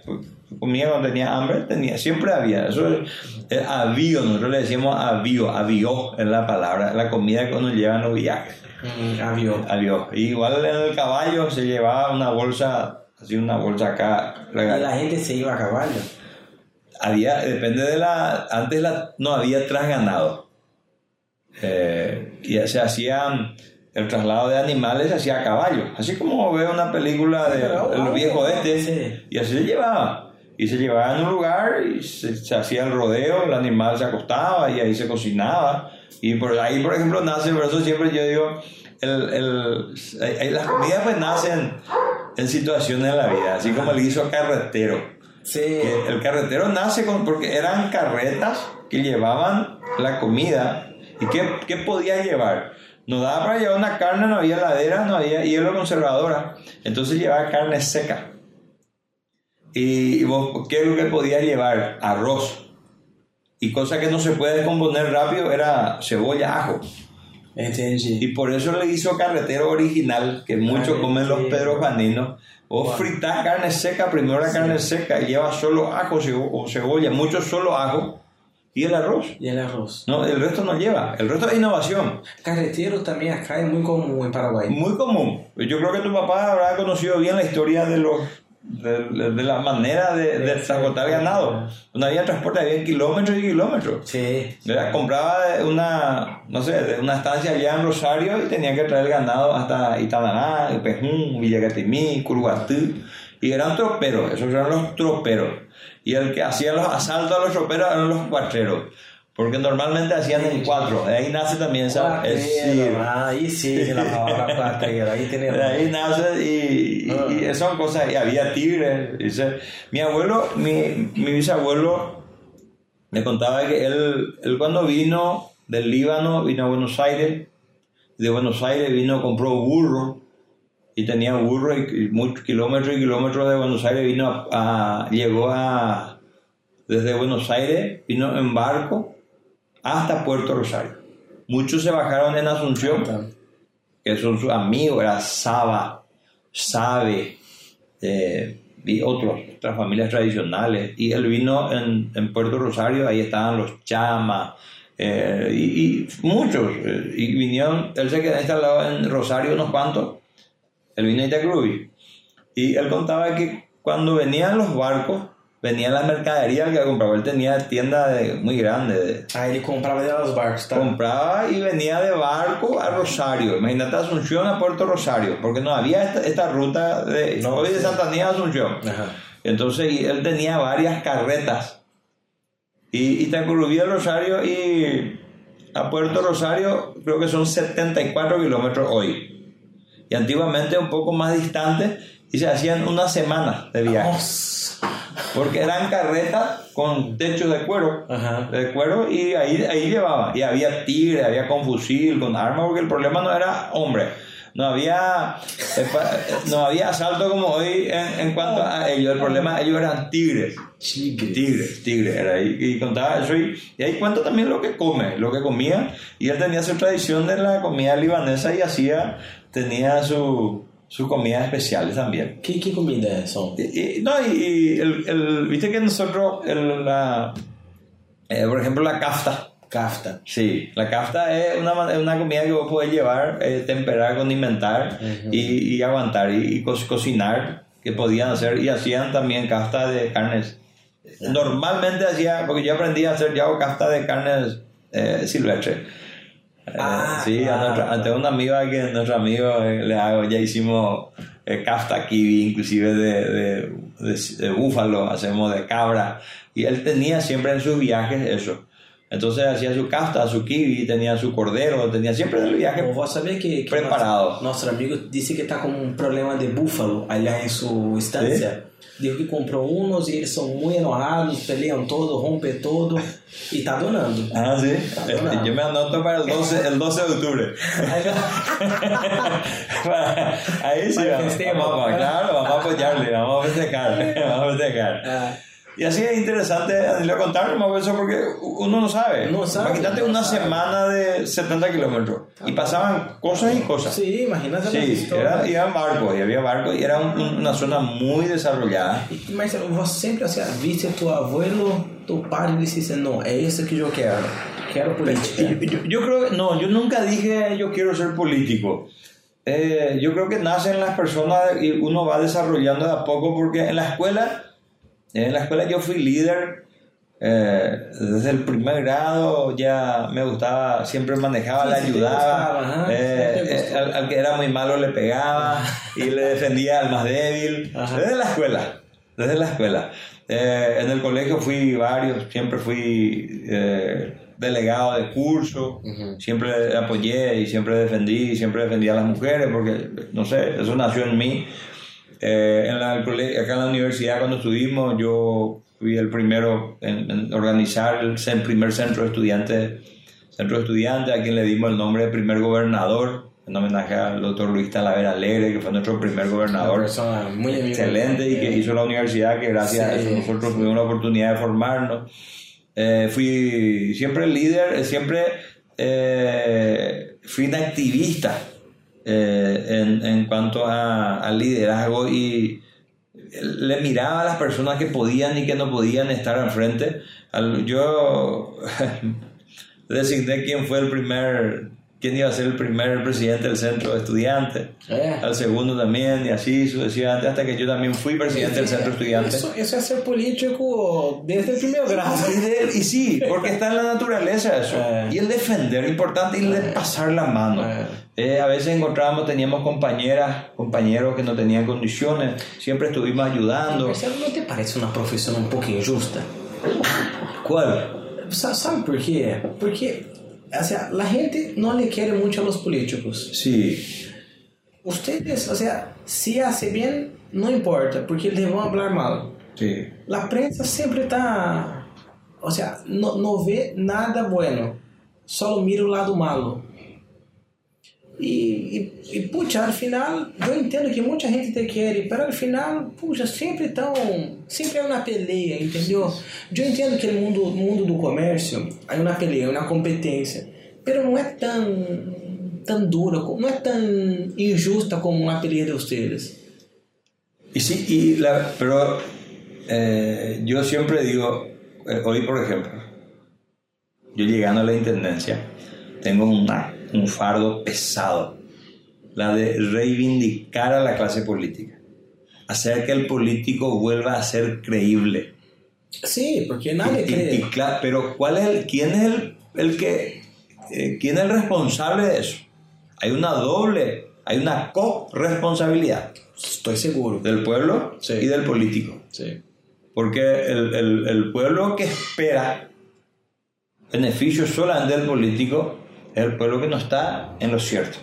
Não está no No certo. está en lo cierto. Não está pero, no certo. Sí, pero el político que mal utiliza los recursos, O sea, não está. que va y que pide al Congreso para servirle a los, a, lo- a los deficientes, a los discapacitados, a los más vulnerables, traen recursos en nombre de niños, de jóvenes, de adolescentes, de caminos, y que nos hacen de escuelas, de hospitales, y están llevando a su bolsillo, es una responsabilidad del político. P- Pero onde eu me preocupo? Eu me preocupo que. que. Puxa, eu entendo que o povo não pode pedir, não pode vender seu voto por 100 mil, 150 mil. Sí. Pero há muita gente que vende seu voto porque esses 150 mil é importante. É, é para comer, talvez essa semana toda vamos ter comida. Não sei se muita gente, pero eu creio que há gente que puta, tá duro a situação para. Sabe, vivem de, de populares, vivem de, donação. Y, eh, pero, eh, pero es la mala práctica. Yo en ese, en ese aspecto, porque vos me preguntas, ¿cómo empezar? y empezar, vamos a empezar con una, vamos a empezar, vamos, un ejemplo, vamos a empezar con ollas populares, vamos a hacer la municipalidad Salto de va a tener olla popular todos los días en el barrio con error. ¿Para qué? Para que los ciudadanos y las ciudadanas, jóvenes, mujeres, varones que quieran estudiar artesanía, van a ir a estudiar y van, la municipalidad le va a brindar comida. Y le va a brindar también la oportunidad de formarse, de capacitarse. ¿Cuándo vamos a terminar con la olla popular? Cuando ellos se capaciten y nosotros como municipalidad le damos para que inicie su trabajo en artesanía, haciendo lo que sea de artesanía, pero vamos a darle un comienzo económico que yo quiero hacer, darle, por decirte, 5 millones de guaraníes a una familia que va a ser plantera. Por ejemplo. 5 millones a una familia. Por ejemplo, un ejemplo, 5 millones a una familia que va a ser plantera. ¿Qué, ¿Qué requiere? Ponerle un horno y la materia prima para empezar. Ese dinero no va a ser gratuito. Ese dinero la municipalidad le va a prestar, porque ese dinero es de todos. Pero lo que, la ventaja que va a tener es que no hace falta que vaya a un banco, porque no tiene título. No, tiene, no, no tiene condición de pagar, no tiene condición de préstamo, de, iniciar un préstamo, de hacer un préstamo. Entonces vamos a darle una orientación. Primero ya tiene un oficio, va a ser plantera. La plantera hermosa va a tener su horno, materia prima, vamos a comercializarle, vamos a enseñar, y, y alguien que le va a enseñar la administración. Para que pueda devolver ese dinero cuando eh, Danilo, que prestó 5 millones, devuelve ese dinero, ahí se le va a dar la oportunidad a Marcelo. Entonces, ¿qué es lo que vamos a enseñar? Es la manera que te digo, vamos a enseñarle a que, a, que tenga condiciones de poder sustentar su hogar a través de su sacrificio. Y que ese dinero que se le dio, ese comienzo, retorne y que vaya acompañada, acompañémosle económica. Para que sepa, porque ponerle que venda hoy 100 mil y ya vaya a comprar su cerveza. Entonces vamos a enseñarle a esa administración, porque hay que, si nosotros, Danilo, no nos eh, detenemos y, que, analizar cuál es el problema, educación. Entonces, ¿qué hay que hacer? Iniciar la educación. Ahí me hablaste de un país desarrollado, cualquier país desarrollado. La educación tarda mucho. El, retorno de la educación, Danilo. Tarda mucho. La, la, educación que nosotros queremos, ¿vas a saber cuándo va a florecer? En 50 años. Pero por, eso vamos cruzando los brazos. O de lo contrario, nadie estaría plantando un támara, una planta de támara. Sí. ¿Es cierto? Sí. Entonces nosotros, ¿qué es lo que queremos? Empezar con eso. Y mañana el nieto, nuestro bisnieto van a ser educados. Yo, me preocupo porque que pasa mucho, eh, vamos decir, entra una persona, tiene una buena idea, ahí entra otra persona y tiene otra buena idea, y ahí entra otra y tiene otra buena idea. Entonces, la idea uno se, se trabalha por quatro anos, a ideia 2 se trabalha por quatro, a ideia 3 se trabalha por quatro. E não há ideia no mundo que se, que, se solucione un sí. problema de una ciudad o de una población en cuatro años. No, soluciona en cuatro años no, pero nosotros yo te aseguro que en cuatro años nosotros vamos a darle la condición, la herramienta para que pueda. Para que la persona, así como yo te digo un ejemplo de artesanía, yo te doy otro ejemplo, mm. le vamos a trabajar en la agricultura familiar, vamos a preparar la estufa, conforme a la tecnología. Vamos a una familia que va a poner, por, ejemplo, claro, lo que yo hice en esta pandemia, y que pueda plantar 2.000 plantas de, de tomate. Vamos a enseñarle a, que, a, cómo, cómo hacer la asistencia técnica, vamos a darle insumo, pero vamos a prestarle ese dinero. Eso le va a retornar, pero vamos a enseñarle que sí se puede retornar. Yo tengo una, una, una buena pregunta. Sí. Eh, ¿cómo, ¿Cómo vos ves la ciudad en cinco años. A la mucha. La ciudad de Santa en cinco años, nosotros conforme a todo lo que te estoy diciendo, yo quiero ver la gran mayoría, por, por lo menos de hoy, los, hoy desempleados, un 50% empleados, pero en forma autónoma. Hablando del de, mayor problema hoy de Salto de Danilo, es falta de empleo, falta de oportunidad. El paraguayo atender y mirar la estadística. El paraguayo que se le brinda la oportunidad, que vino allá de la campaña, que nunca tuvo un piso, nunca tuvo un cisterna, una cisterna del baño. Se le brindó oportunidad en MAPI. Hoy es gerente. ¿Por qué? Porque se le brindó oportunidad. Entonces lo que acá falta... El 50% es mucha cosa. Y 50% se puede lograr, porque no se hizo ni un por ciento. Entonces acá hay muchos, por ejemplo, artesanos, te digo, eh, vamos a hablar de productoras nomás, de ferias. Yo voy a tenerla, vamos, vamos a implementar y vamos a ayudarle a los feriantes a todos que produzcan. Vamos a tener productores de mandioca, de poroto, de tomate, de locote, de verdeo. Y vamos a hacer ferias todos los días.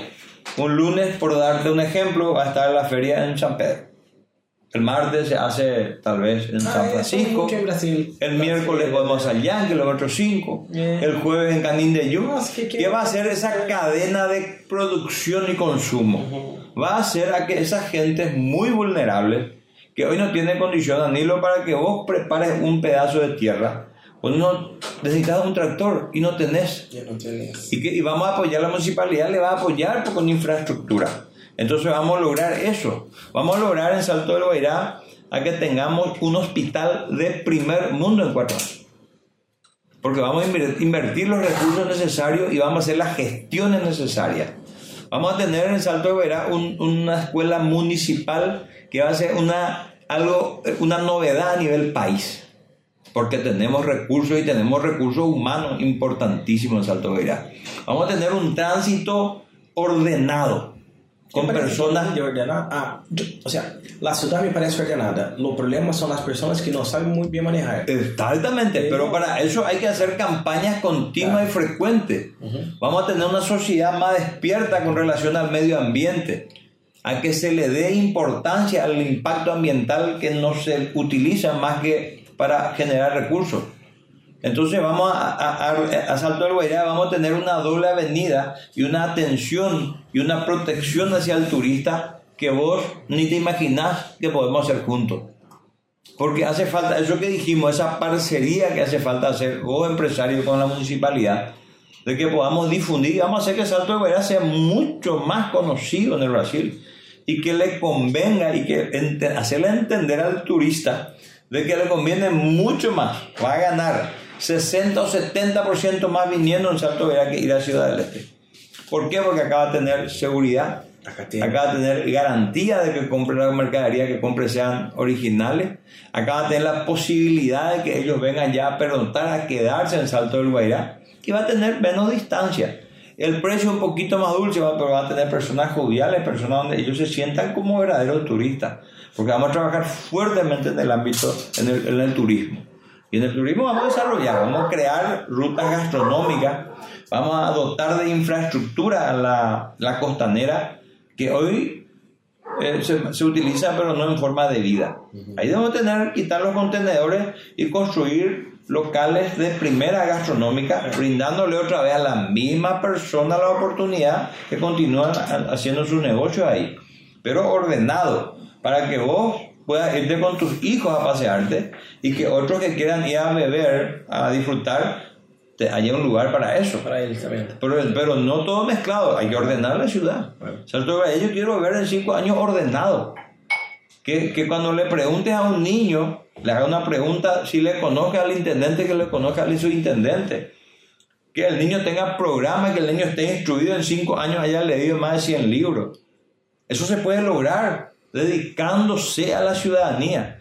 De que en Salto del Guairá varios jóvenes hayan salido de las adicciones o hemos hayamos evitado que muchos jóvenes estén en los vicios. ¿Por qué? Porque vamos a hacer campañas continuas y frecuentes en el ámbito deportivo, en el ámbito cultural eh, y, y eventos importantes, donde el joven va a estar preparado, pero no tres meses y nueve meses esté sin nada. Nosotros los eventos deportivos, Daniel, lo tenemos que hacer con frecuencia y continuamente. Lo, que me gusta del deporte es que quita a los jóvenes de las drogas. Claro, imagínate, yo, Danilo, si vos te vas en los barrios, alguna día invitar y vamos a vernos para, para que no se nos vea. Y vas a sentir lástima, Mm. de, porque vas a pensar en tu hijo, que es lo que una sociedad busca. Nosotros hoy tenemos, hoy tenemos en Salto de Guairá, creo que más de 50 plazas. Quiero que vaya a buscar una plaza con luz hoy, con energía. O una plaza donde el niño pueda ir a jugar tranquilamente sin correr el riesgo de cortarse o de quebrarse porque los aparatos eh, no están en condiciones, o porque están sucias, o porque están abandonadas. Entonces, hacer, hace- hablar hoy de la administración municipal conlleva mucha responsabilidad. Vos no podés, vos me recibí acá un espectáculo, tu equipo, tu mesa, fabuloso, mira vos lo que... Y allá tu, tu, tu comedor también está así.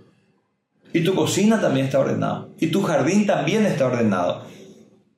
Lo que te voy a quitar de la cabeza es que cuando va a venir una autoridad se pinta el cordón, se corta el pasto, se lavan los sanitarios y se va el presidente de la República por decirte y el resto continúa igual. Y el respeto que merecemos los ciudadanos. Y mantener es mucho más fácil do que Y hacer. Claro que sí, pero hay que, pero hay que nacer. ¿Sabes qué lo que tiene que haber? El respeto. Por eso te hablo de amor. Cuando vos le amás a alguien, Danilo, vos le respetás, vos le vas a escuchar a tu hijo. Claro que vos tenés la razón y la experiencia comparándote con él. Ajá. Pero hay que respetar para ser respetado. Acá la institución pública debe y el político debe respetar a la ciudadanía. Y eso debe demostrar no con la boca, porque es demasiado fácil de hablar, con hechos, con actos, con su estilo y sistema de vida. Sí, en, muchos, en muchas promesas eh, no va a ser fácil. No, yo, pero eh, no es promesa, Danilo. Yo tengo un sistema de vida, Danilo. Sí. Yo, tengo una, yo tengo una mujer, como vos tenés, eh, con el mayor respeto. Yo tengo una casa que mantener. Tengo mis animalitos, mi vida, mi- mi- mis cosas en orden. Yo no soy un desordenado. Yo no soy un hombre que me voy a quitar la camisa y está chupando y fumando y estando en la calle y con pistola en la mano. Un si yo fuera así, entonces la ciudadanía de qué va a decir. ¿Y este hombre? Ajá. ¿De qué, de qué es or- organización me va a hablar? ¿De qué familia va a hablar? Por eso es importante mirar a las personas. Porque me hablaste de cuatro años, uno, cinco años, otro. Nosotros vamos a tener un plan, se llama regulador, que vamos a mandar a hacer con, con brasileños profesionales. Son 60 profesionales que van a venir a Salto del Guairá. 60 profesionales que van a trabajar, 40 son de campo que van a venir a Salto, a levantar los datos de Salto Guairá. Y eso después de 6 a 8 meses vamos a poner y vamos a hacer aprobar por la Junta Municipal. Y el intendente que venga ya sabe cuatro años qué va a hacer. El cinco años restantes qué va a hacer, va a estar proyectada la Yo ciudad. te iba a preguntar, iba a preguntar así, eh, porque viste que mi pregunta fue cinco años, Sí. não foi quatro. Sí, Porque cinco anos va, va a salir y va a entrar o próximo.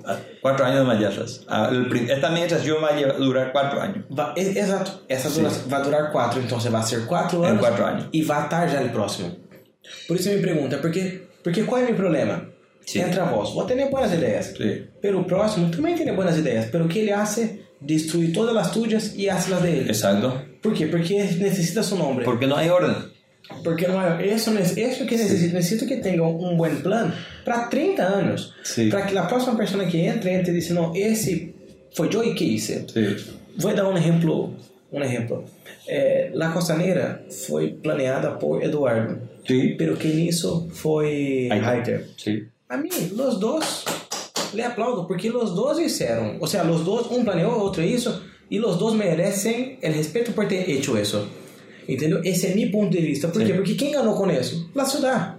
Ah, pero um planeou acá, planeou... Mira, eu como cidadão, não me importa quem planeou, quem isso, não importa que temos. E se foi os dois, le aplaudo a los dois. E isso eu quero ah, dentro de... Ou seja, quando meu filho tenha 20 anos, que quem planeou, le aplaudo, quem executou, não me importa, pero le aplaudo, e quem terminou, não me importa, pero le aplaudo. Entendeu a ideia? Sim, o sea, é isso, isso que, que...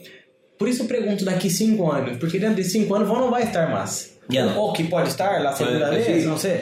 Pero, entendeu? A próxima gestão, como Sí. vai ser, entendeu? Ou seja, vou ter que plantar semilha Sí. e que essa semilha vai a... Claro. Y eso, ese es el proyecto, Danilo. Pues yo no te dije antes, pero eso sí, nosotros hablamos siempre en todas mis entrevistas, eh, siempre dije de que nosotros vamos a tener el plan regulador, se llama. Regulador se que es nada más que el proyecto. Así- é natural em, la- em outras cidades? Isso existe? Já? Eh, eh, vos sabés, te digo, y, y interesantísima tu pregunta.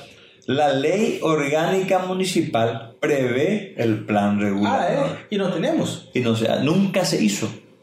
Puta, Nunca se hizo y por eso hay que hacer. Sí, hay que Porque hacer. el siguiente, por eso hablamos de cuatro años. El siguiente intendente, en esos cinco años ya va a saber qué hacer. Porque el plan regulador te va a decir con precisión si va a faltar cinco aulas o diez aulas. Si la universidad de medicina debe crecer cuánto. Si el hospital, ¿qué, qué- qué va a requerir en cinco años? Nosotros podemos Sí. hacer un plan regulador con la plaza de Itaipu. Claro, ¿Se puede? se puede. Ah, legal. Se puede, inclusive con recursos propios, pero hay que aprobar por la Junta. Cuando la Junta aprueba, eso se hace ley. Y el que entra ya no va, porque es- es a lo que me dijiste recién, Eduardo tenía un proyecto de la Avenida Itipú. Y si Aider hacía ahí, iba a tener la cara de Eduardo, según ellos piensan. Entonces empezó del otro. ¿Y quién perdió todo ese tiempo? ¿Y quién perdió mucha plata en proyectos, en todo, en todo? Nosotros. Entonces, y te digo también, antiguamente el plan regulador se hacía a 50 años. Hoy se hace hasta 20 años la recomendación. Creo. ¿Por qué? Porque la tecnología está a muy avanzada. Claro, va a cambiar. Entonces, por esa es la recomendación. Ah. Y nosotros vamos, eso, eso vamos a esa va a ser la mayor herencia que vamos a Vera. Esa Y va, a otra cosa, vos como ciudadano vas a saber que el intendente tiene que hacer esto, que tiene que hacer esto. ¿Por qué? Porque el plan regulador ya está ahí. Pero el plan regulador no puede salir obligado a hacer. obligado. Cuando se aprueba la Junta, Pero cuando- imagínate, no sé, 20 anos atrás.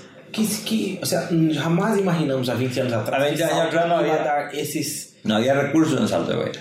A 20 años atrás el intendente era el escribano José Alberto Barrio Cantero. 15 años, ¿sí? 20 años atrás, Armando el Caballero. ya. Eh, y, y no había recursos.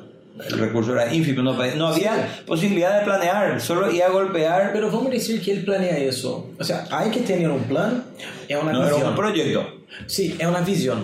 Que é uma visão? O sea, onde eu quero legar? Perfeito. Pero como vamos legar? Sim. Porque pode ser que, não sei, há 20 anos atrás, eu queria ser um... Decia uma profissão que havia forte na época. Fabricava é, fotocopiadora. Eu queria ter uma empresa de fotocopiadora. Entendeu? Sí. E aí, e hoje? No, ahí. Entendeu? Há 20 anos atrás era Claro. algo. Me gusta a ideia, pero não tem que ser tão duro para aquele próximo governo Não. ser obrigado a seguir isso, porque senão. Claro, pero el plan regulador es un en base a estudio, a estadística. Por eso el- estos 40 profesionales que van a venir a la ciudad son ingenieros, hidro- eh, eh, hidromecánicos, hidráulicos, electrónicos, arquitectos, urbanistas, paisajistas, psicólogos, psiquiatras, sociólogos, profesores, médicos. Entonces son varios profesionales urbanistas que va a proyectar, va a decir si Salto hace falta crear más barrios o no hace falta. Sí, ¿dónde hay que, que- va, qué proyección de Salto va a crecer más hacia Canindeyú? Si hay que preparar el parque industrial, hay que preparar dónde, cuánto va a crecer. Por eso el que entra va a, cum- va a saber qué hacer, porque las proyecciones se hacen a, a 20 años, pero bien estudiado. Por eso requiere de 6 a 8 meses de estudio. 40 son profesionales de campo y 20 son de los laboratorios, laboratoriales. Es un proyecto bien eh, evaluado y analizado, como una proyección que vos puedas hacer en tu comercio, ¿verdad? Conforme al avance. Me gusta, Pero me gusta, pero, pero não sei, é o que vos dijiste. Talvez ela, dentro de 20 anos não vamos quitar a basura como quitamos hoje. Por isso- E é um tema que deveria ser cambiado. Hein? Não, Marcelo? imediatamente. Separar a basura, isso não custa nada. Eu creio que vai ajudar tanto a gente da basura e además ao meio ambiente, verdade? Sí, separar a basura. Nosotros seria obrigado em casa, devia ser. ese es un tema, es un tema muy difícil y- y muy fácil. Verdade? Assim. É um detalhe. ¿Y por qué? ¿Por qué te digo difícil? Porque yo desconozco el contenido del contrato.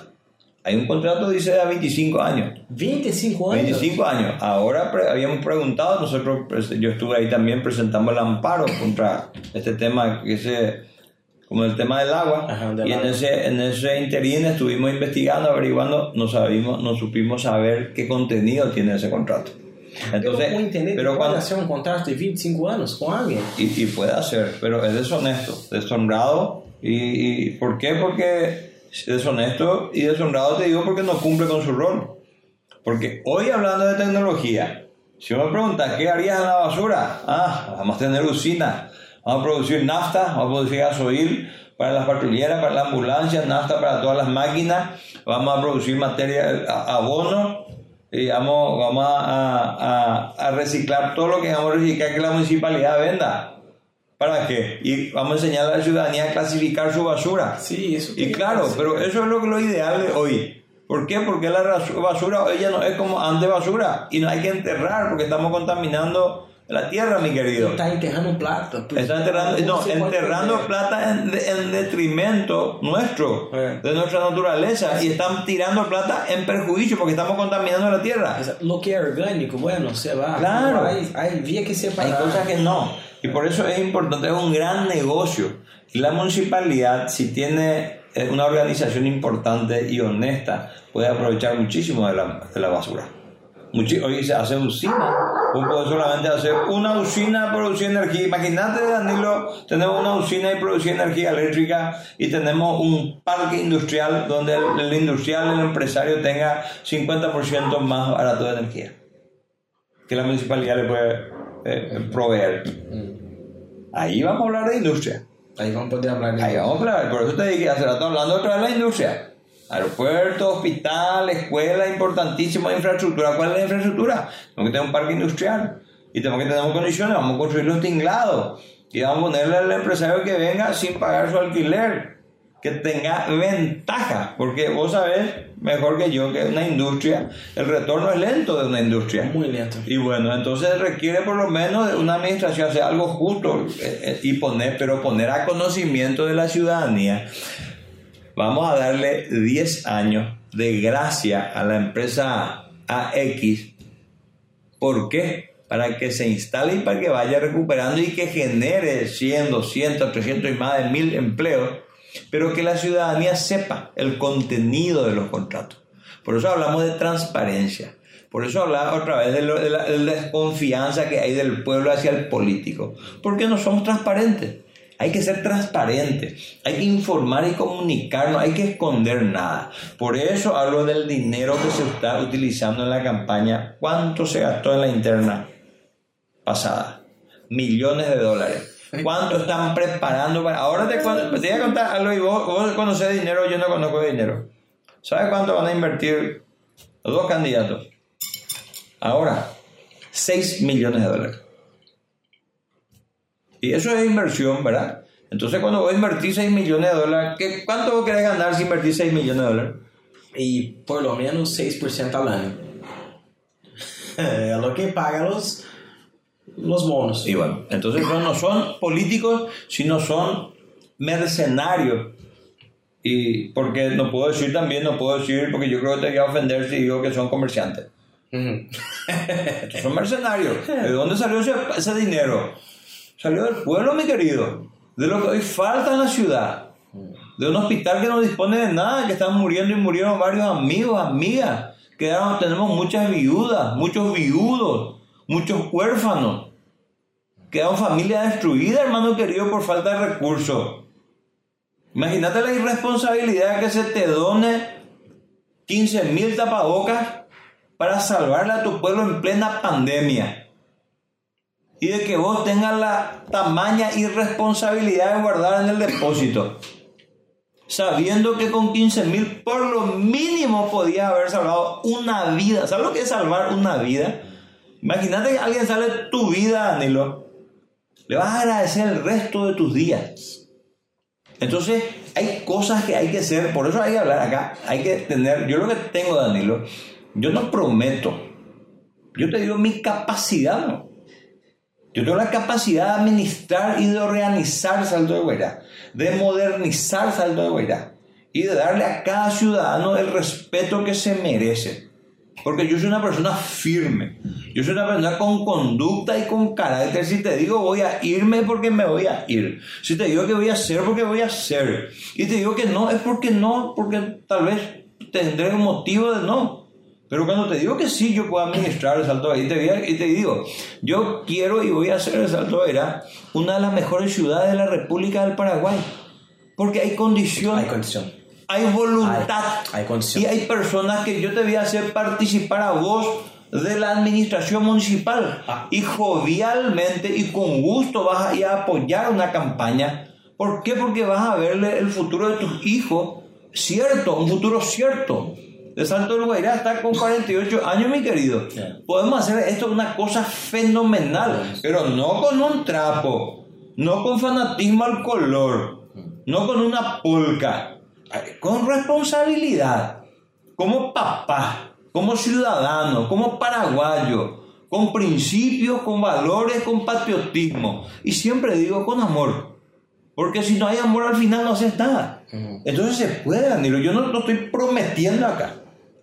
Yo digo, yo tengo capacidad de hacer, y yo quiero hacer, y yo estoy esforzándome, haciendo todo de mí, estoy dando todo de mí para poder llegar. Hacerle entender a ese ciudadano que a vos te preocupa que con 100 mil él sabe que va a agarrar 100 o 200 mil, pero no va a vender su conciencia, va a ir a cambiar esa persona que le dio, por eso no va a votar. Va a votar, plata pero vote por va a otro. votar por otro. Ya ocurrió. Ocurrió. Ocurrió, Ocurrió. y bueno, y va a ocurrir, va a volver a ocurrir, Ocurrió. porque la ciudadanía cada vez está más despierta. Eh. La ciudadanía sabe, escucha y ve lo que sucede. Y no es hablar mal de nadie, es hablar mal de un sistema perverso que tenemos que cortar de raíz. Alguna vez el imperio romano cayó, mi querido. Sí, sí, no, yo, yo también creo eso. Un día va a acabar, pero hoy es muy fuerte el sistema. Sí, pero está cayendo. Ciudad del Este cayó, mi querido. ¿Vos pensás que le van a cortar porque el capricho de una persona? Él, él, él es la persona que creó el partido, eh, Prieto. No, él tiene un movimiento independiente de él y yo tengo un movimiento que fundé en Salto Vega. El nuestro movimiento de Salto Vega se llama Yeyuhu. Yeyuhu es encuentro. Y de Yeyuhu, de esa palabra, se desprende el Yeyoaihu, que es el amor. Cuando uno, se- cuando uno más se conoce, Danilo, que es lo que me dijiste, Sí. uno más le quiere a la persona y la aprecia. Exacto. Y es importante el encuentro ciudadano que yo busco llegar a hacer. Por eso digo yo, nosotros fundamos Yeyuhu por la ciudadanía, para la ciudadanía. Y construir de manos dadas con la ciudadanía, porque hay que darle participación. Porque es injusto de que mañana amanezca enfrente a tu casa un asfalto pintado y llegue la factura en tu casa. Ahora se te invita a vos y se te explica de que queremos ordenar el tránsito, de que queremos hacer algo lindo en Salto, evitar accidentes y que queremos implementar este sistema, Sí. Colocar y pintar. ¿Y qué te parece si una parte usted puede abonar como frentista de una casa? Yo creo que va con gusto aceptar, o tal vez diga, no, es muy caro, podemos negociar. Pero cuando se impone una obra, una infraestructura de un gobierno municipal o nacional, ¿qué te sentís? Impotente, Impotente. sin derecho, sin respeto. Eh, El, el, el movimiento entonces es dentro del mismo partido, pero el movimiento tuyo. El movimiento acá es de Salto Olvera, nació acá. Pero, pero Prieto te apoya. Eh, Sí, me apoya. Él apoya, inclusive el, la- el número, que es 123, eh, él me cedió. Y el el- el eslogan, porque yo amé, yo, yo creo, yo también creo. Un buen eslogan. Yo creo, yo creo, porque hay que creer. Y eso yo siempre Eh. quedó. Porque yo, antes de que yo sepa lo de él, de que yo, yo siempre hablaba, yo creo. Y, y si nosotros queremos cambiar, tenemos que creer y hacer creer. ¿verdad? Eh, Y, y creo, y al final coincidió, porque nosotros no nos conocíamos él eh, con Miguel de hace años. Nosotros Ah, nos conocen. porque sus profesores de universidad fueron mis profesores. Y fueron ellos quienes buscaron la, esa, esa, me hablaban de él, me hablaban mucho. Y a través de él llegué hasta Miguel. Nos conocimos y, y hoy somos, ¿Te somos parece amigos. que él va a ganar en Ciudad del Va a ganar, con certeza. Con certeza. Él está fuerte, ¿verdad? Está fuertísimo. Eh, yo te- Ele, ele é um câmbio, né? Ele vino com uma ideia de câmbio. Él fue un cambio y no solo con idea, él demostró de que sí se puede. Sí, yo tengo muchos amigos, bueno, tengo muchísimos amigos en Este y la gente le gustó a él. Eh, Sí. Y hablan muy bien de él. Y de, hablar nomás de dos, yo estuve con él en la inauguración de la costanera. Y comparar la costanera de Salto con Ciudad del Este te causa vergüenza. Porque eh, un detalle, porque el detalle es, es importante. El sanitario de nuestra, acá, de nuestra costanera, está dividido con mamparas. Hay una cisterna vieja que estamos en la estancia, es en la chacra, ¿sabes? La cisternita. Esta. Allá el sistema, el la cisterna todo conforme al siglo XXI, mesada de mármol, espejo, impecable, piso de porcelanato de primera, el PI 7 creo que algo así. Entonces extraordinario, con sistema de agua, con pozos, con tanques para regar las plantas, con lugares además que la playa impecable, con arena, y el costo no llegó a los 2 millones de dólares. Nosotros tenemos una costanera que nos cuesta 30 millones de dólares y no tiene la utilidad, no, no fue reglamentada hasta ayer o hasta hoy. Yo no escuché. No hay un reglamento. ¿O te parece que si hay un reglamento, entonces vas a estacionar donde vos querés? Puedes llevar tu bebida como vos quieras. Vos, cuidado que a tu hijo no vaya hacia allá porque ahí hay gente tomando que no sabe que pues, gente haciendo competencia, carrera, motocicleta. Hay un desorden. Entonces, ¿qué es lo que tenemos que ordenar? La casa. Y para eso se requiere de voluntad y de firmeza. De firmeza, porque así el- hay resistencia al cambio, pero la sociedad quiere el cambio, quiere probar algo diferente. Sí, eso me sorprendió. Elas- o sea, las ideas de él es muy, muy innovadoras. Incluso para algunos países más desenvolvidos, ele é muito inovador. E Miguel. a- Miguel. Sim. e acá veio vós também com essas ideias inovadoras. Por isso me pergunta, não sei se salto é su momento. Pero, pero vamos ver, día 10, Vamos a ver, ¿verdad? día Vamos a 10, ver vamos la a ver. gente. Yo creo porque yo debo creer y yo creo Y que es su momento. Y yo voy a apostar todo. Claro. Apostar todo en el sentido de que voy a dar mi parte de llegar a la ciudadanía, explicarle a la ciudadanía, a la ciudadanía toda la importancia también que ellos buscan. Porque yo llego, eh, mi sistema, yo llego a la casa y el saludo de luego, me presento y le pregunto, ¿qué pensás del cambio? Muchos no entienden. Hum. Le pregunto, eh, la forma en que estamos ahora, eh, ¿es importante? ¿Está bien como estamos o vamos a cambiar las cosas? Ah, no, vamos a cambiar, vamos a cambiar. Algunos le decís, ¿qué es el cambio? Que sí, claro, el cambio es lo que queremos. Y otros demoran un poco más para pensar. Y te dicen cambio, preguntas, ¿cómo es? ¿Qué es cambio? No, si te parece que vos hoy te vas, por ejemplo, al hospital, si tenés todo, tenés- no, hay, no hay nada. Y hay corrupción, no, la gente dice esto, la gente sabe. Entonces hay que hacerle entrar en uso de razón a la sociedad. No por malo, porque nosotros venimos a plantear cosas Sumamente sou político positiva. de muitos anos, verdade? Já cumpliste outras, outros trabalhos na política. Sí, yo estuve, sí, yo estuve en, en 1989 al 92, fui secretario general de la delegación de gobierno. Y yo recuerdo, eh, me fui a un evento, primero fue en Guaira, otro estuve en Maringá, estuve en un programa y las veces que el, el, el gobernador en aquel tiempo no estaba presente, te llamaba, eh, me denominaba de vice, vicegobernador de Estado. Du, du Paraguay decía, du Paraguay, vicegobernador, un cargo importante. Entonces y yo era muy joven y, y, y como se dice, no pisé en la bola. Yo fui secretario de obra del Estado del departamento de Candiyú, cuatro años. Eh, fui el secretario de obra que más obras hizo en Canindeyú, reconocido, destacado, publicamos de todos los medios. Yo recuerdo en una ocasión le invité a Rosendo para que vaya y que vea y que le dé destaque, ¿verdad? Porque hacíamos cosas que nunca se hizo. Eh, en aquel entonces el gobernador era Manuel Caballero y me da amplia libertad de, de trabajar con la sociedad y con pocos recursos yo generaba recursos para hacer las obras y hacíamos. Yo fui concejal departamental, que es diputado estadual, eh, cinco años. Fui, estuve ahí en el- en el- como presidente de la Junta de Saneamiento. Eh, eh, fui yo quien implementó el, el medidor para toda la ciudad. Y en mi administración se, se informatizó y tuvo RUC, la institución, Não tinha RUC? no tenía nada. Informática no tenía nada, no tenía, no Pero tenía- como funciona uma, uma, uma Y porque era una sin fines de lucro y así nomás. Y nunca se rindió. Y en mi administración cuentas. no, nunca se rindió. En 22 años, esa Junta de Saneamiento tiene esa historia. 22 años después, porque era un sistema que se implementó y, y quedó ahí. en la- eh, pero yo ya con mentalidad de innovar y de actualizar, si yo tenía conocimiento ya de la legislación, digo, ¿cómo no vamos a...? Es importante rendir cuenta a la ciudadanía. Y, y hice, eh, inscribí en la ERSAN, que es el ente regulador de Junta de Saneamiento, eh, la Hacienda, tuvimos su, le pusimos el RUC y empezamos a tener factura, emitíamos factura y empezamos a rendirle cuenta al pueblo, porque hacemos siempre el- la torta dividiendo el ingreso Ah. y los egresos y las causas, y le rendíamos cuenta al pueblo.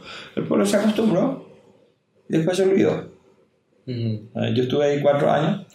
Esa obra que está ahí, el tanque revestido, esa fue mi idea. Sí. Ah, eh. En una madrugada, así pensando cómo podíamos hacer, porque había una caseta antiguamente que tenía que echarse ya, la Junta quería que se eche eso. Entonces tuve la idea de hacer eso y hacer siete patas, tiene.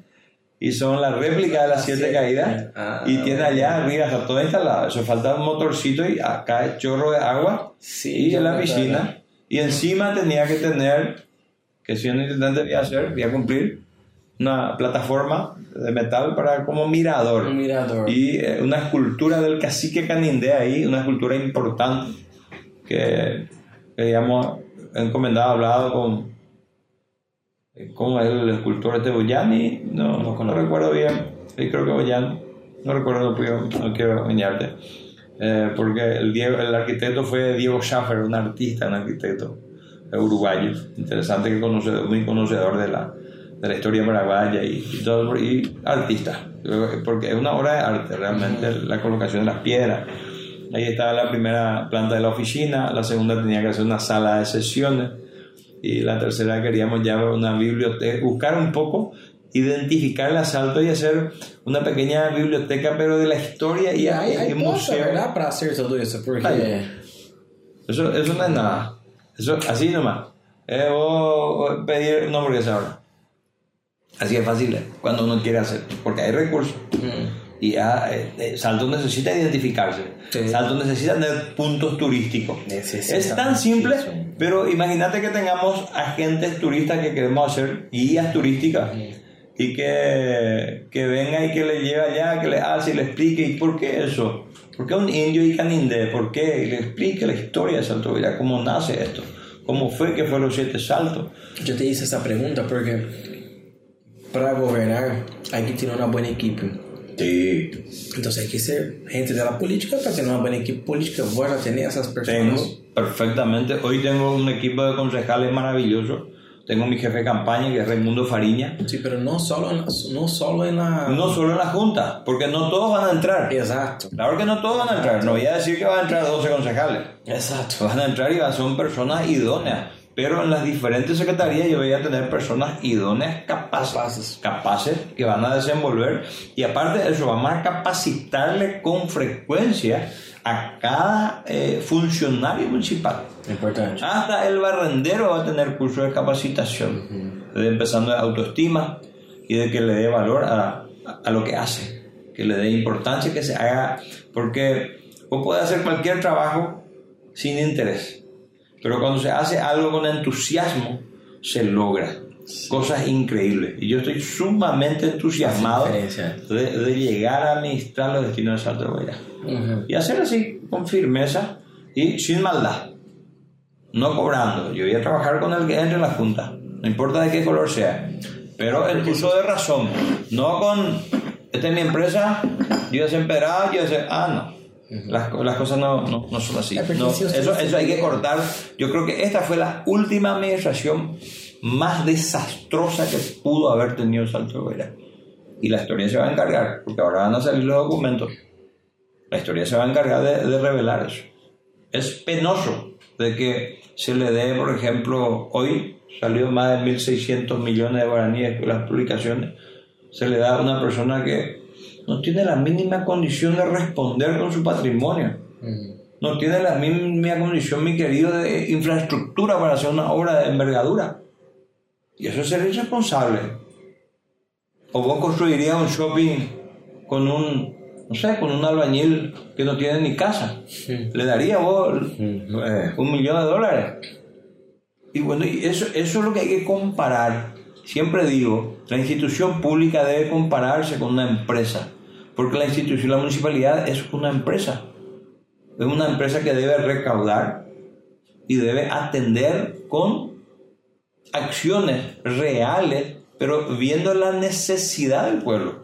Y hay cosas que no puede escapar. Exato. La É uma empresa, pero não genera não Tem que genera pensar utilidade. de uma forma um pouco distinta. Claro, pero hay que organizar. Pero hay que mantener-se, não pode, não à la quebra, ou seja, não pode estar tá devendo um Andy ou Não pode. ou, ou Mira, sueldo. imagínate una, una cosita. Vos, vos manejas cuántos vehículos entran en Salto del Huayra. Não, ¿Cuánto? En MAPI no sabes vos aproximadamente. Eh, nunca. Mapi José, eu tinha, tinha essa informação. Eh, havíamos como eh, 1.400 veículos, era o promédio. Eh, não sei que ano foi esse que eu hice o conteúdo. Me recordo que me fui, a municipalidade, incluso, ela tinha também esse conteúdo, há muitos anos atrás. Eram, ela, pero ela tinha só os sábados, creio que a, a gente de allá contava, e era como 3 mil veículos Cada, cada, cada sábado. cada sábado. Pero contava só os sábados. Sí, vamos a hacer, y bueno, vamos a hacer solo sábado.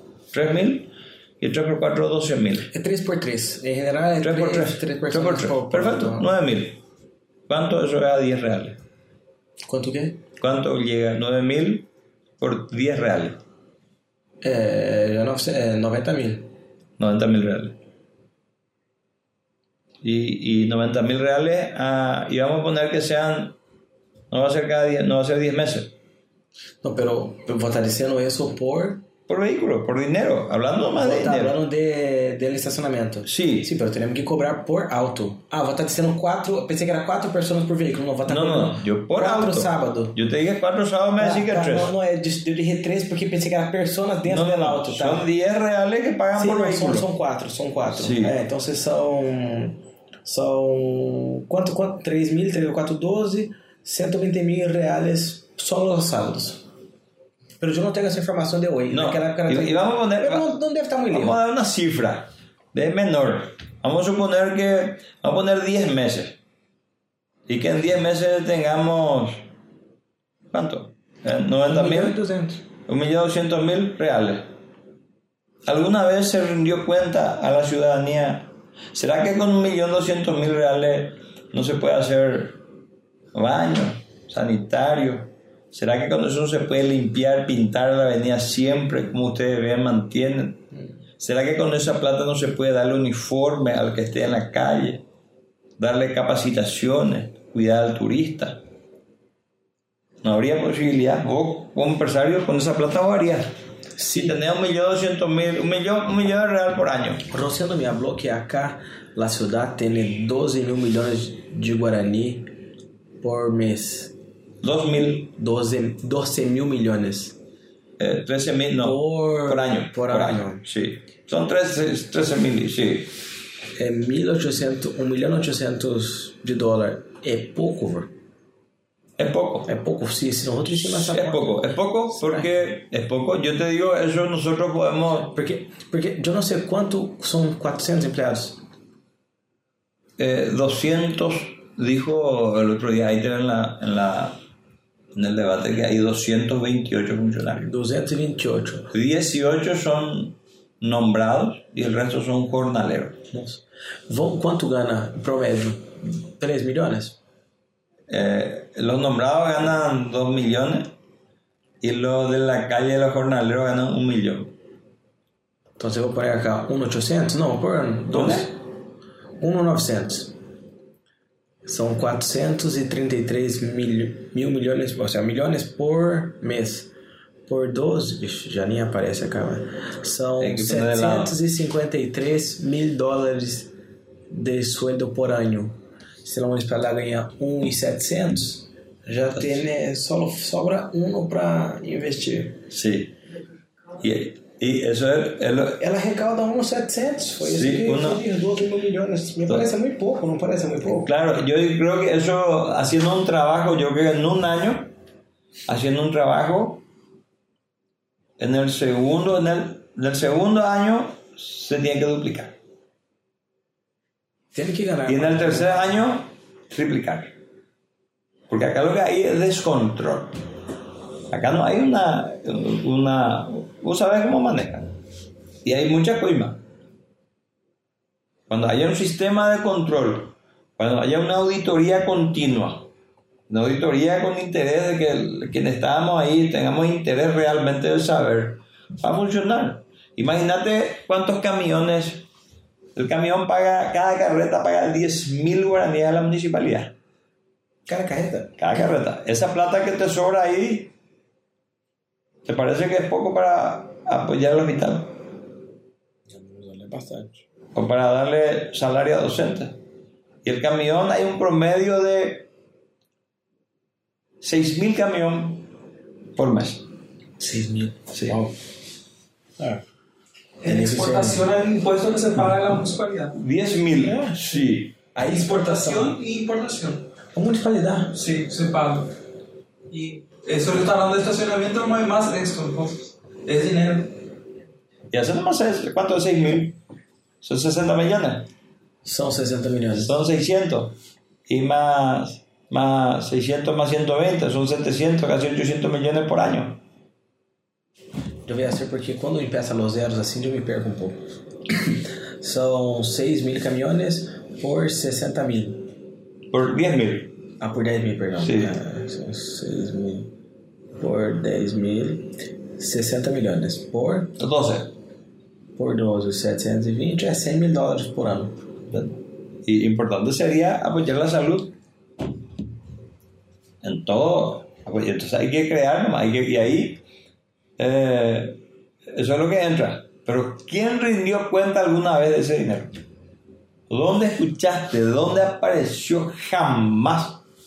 Nunca. Entonces cuando hay confianza, cuando las... vos- Como é a municipalidade? Há uma contabilidade adentro? Há uma contadora? Hay una contadora, él tiene la obligación, nosotros tenemos la, obli- las instituciones públicas tienen la obligación De apresentar isso. de presentar, Y es tan de fácil. rendir cuenta. É, e é tão fácil. Y Sí, pero cuando hay cosas ocultas, es difícil. Pero é tão fácil apresentar um balanço patrimonial ou, ou um estado de resultado de, de Y uma no, y no hay. No hay, anda a preguntar dónde hay. Sea, no si alguien solicitó, sí, la Junta solicitó informe, no hay informe. La, prensa solicitó informe, no hay informe, no hay rendición de cuentas. Entonces, ¿de qué, de qué vamos a hablar? Por eso hablamos nosotros vez de, de, de- de lo que nosotros tenemos certeza. De que si la ciudadanía va a mirar eso. Y hoy mis dos adversarios son parte de esa estructura. Hasta hoy están ahí. Eh, Héctor es concejal municipal. Hoy es concejal municipal y, y, y quiera o no el pueblo, él va a cobrar su salario. Si no está cobrando, es porque ellos no saben administrar. Não, pero ele salió. No, él es concejal municipal, nunca renunció. Pero tiene que anunciar. No, no necesita, el legislativo no necesita por El ley. legislativo no necesita. Pero es concejal. Cinco años fue presidente de la Junta. Y cinco años aprobó todas las gestiones del intendente. Después vino una ruptura del amor y empezaron a las denuncias. Ahí se dieron cuenta después de cinco años que hay corrupción. Él dice a boca llena. Y el otro dice que no, que no es corrupto. Pero ¿por qué no rinde cuenta al pueblo? Eh, por- sí, no, ¿Por qué se van a ofender? Pero rindan cuenta al pueblo, porque yo soy un contribuyente. Pero e essas Eu- auditorias que vienen? Eu escuto E- falar de e- controladoria, ¿verdad? Se llama. Sí, Contraloría General de la. República, Eh. todo direccionado. Y todo lastimosamente no hay nada de resultado. Y si hay un resultado negativo, entonces se esconde. ¿Cómo se esconde? Otra vez pagando. Eh, eh, hay un sistema, por eso es cierto que voy a decir por un lado, hay un sistema fuerte, claro, pero el pueblo es el soberano. Esta decisión está en la mano del pueblo. Un voto Sí. hace la diferencia. Y ese voto le dice a la ciudadanía que tengan en cuenta cuando vas a votar. Porque, y, y- y siempre digo que la política también no es lo que la gente dice que es. Eh, que la política es sucia, que la política es mentirosa, que la política es tramposa. No, la política es el mecanismo, el medio que nos da la oportunidad de elegir a nuestras autoridades, a nuestros gobernantes. ¿Y cómo vas a elegir? Teniendo criterio y mirando el pasado. De quem te parece que é a culpa del, de los gobernantes? ¿Es del pueblo o, o, del, o de los gobernantes? ¿De quién es la culpa de, de ese sistema implantado? ¿Es del pueblo o de los... Y del pueblo. Del pueblo es la culpa? Del pueblo, pero bajo una estrategia de los políticos. Porque Porque es como el ovo y la, y la gallina, ¿verdad? Claro, Eh, no, pero así. porque, porque el Partido Colorado tiene sus intereses, el liberal tiene también, y todos los demás partidos de Paraguay. Entonces le divide al pueblo para que no haya. Imagínate que queramos hacer una manifestación Sí, grande. Es una, es una guerra. el pueblo está dividido. sí, pronto. El pueblo está dividido y está, se siente impotente. Porque con manifestaciones se puede lograr. Pero vamos a ser más democráticos y vamos a lograr con el voto. El pueblo tiene que ir el 10 de octubre a depositar el voto de confianza por la persona que tiene proyecto. Yo te digo, y no con mentiras, el único candidato que tiene proyecto para esta administración 2021-2025 es Marcelina Ayala. La semana que viene yo voy a distribuir un, un libro, folleto, un librito de 42 páginas, donde está escrito todo nuestro proyecto. Ahí en, la, en los carteles que están en la ciudad, acá Sí, está- sí. ahí hay un código QR, vos te vas con tu Y celular, allí hay los... ahí está el proyecto. Ah, mira, yo voy a mirar mañana. Sí, y mira, está ahí. ¿Qué nosotros implementamos? Tecnología, programas, proyectos para desarrollar el Salto del Guairá. Nosotros hacemos, hacemos propuestas. Nosotros proponemos, analizamos y estudiamos. Y programamos y proyectamos. Y es una, un, un- un trabajo de cuatro años. Sí, Entonces ¿qué? hay, que, hay que despertar a la ciudadanía. hay que despertar. Hay que despertar nada más. Hay que no hay otro proyecto. Te van a decir, mira que la palabra, yo puedo decir acá muchas cosas. Eh, eh, Pero cuando yo tengo escrito algo, me puedo decir, mira Marcelo acá, mira lo que hiciste en la educación acá, mira. é, é como um hijo, ¿verdad? Vos tenés que apoyarles a que encuentre el camino. Exacto. Y sí, y así mismo es.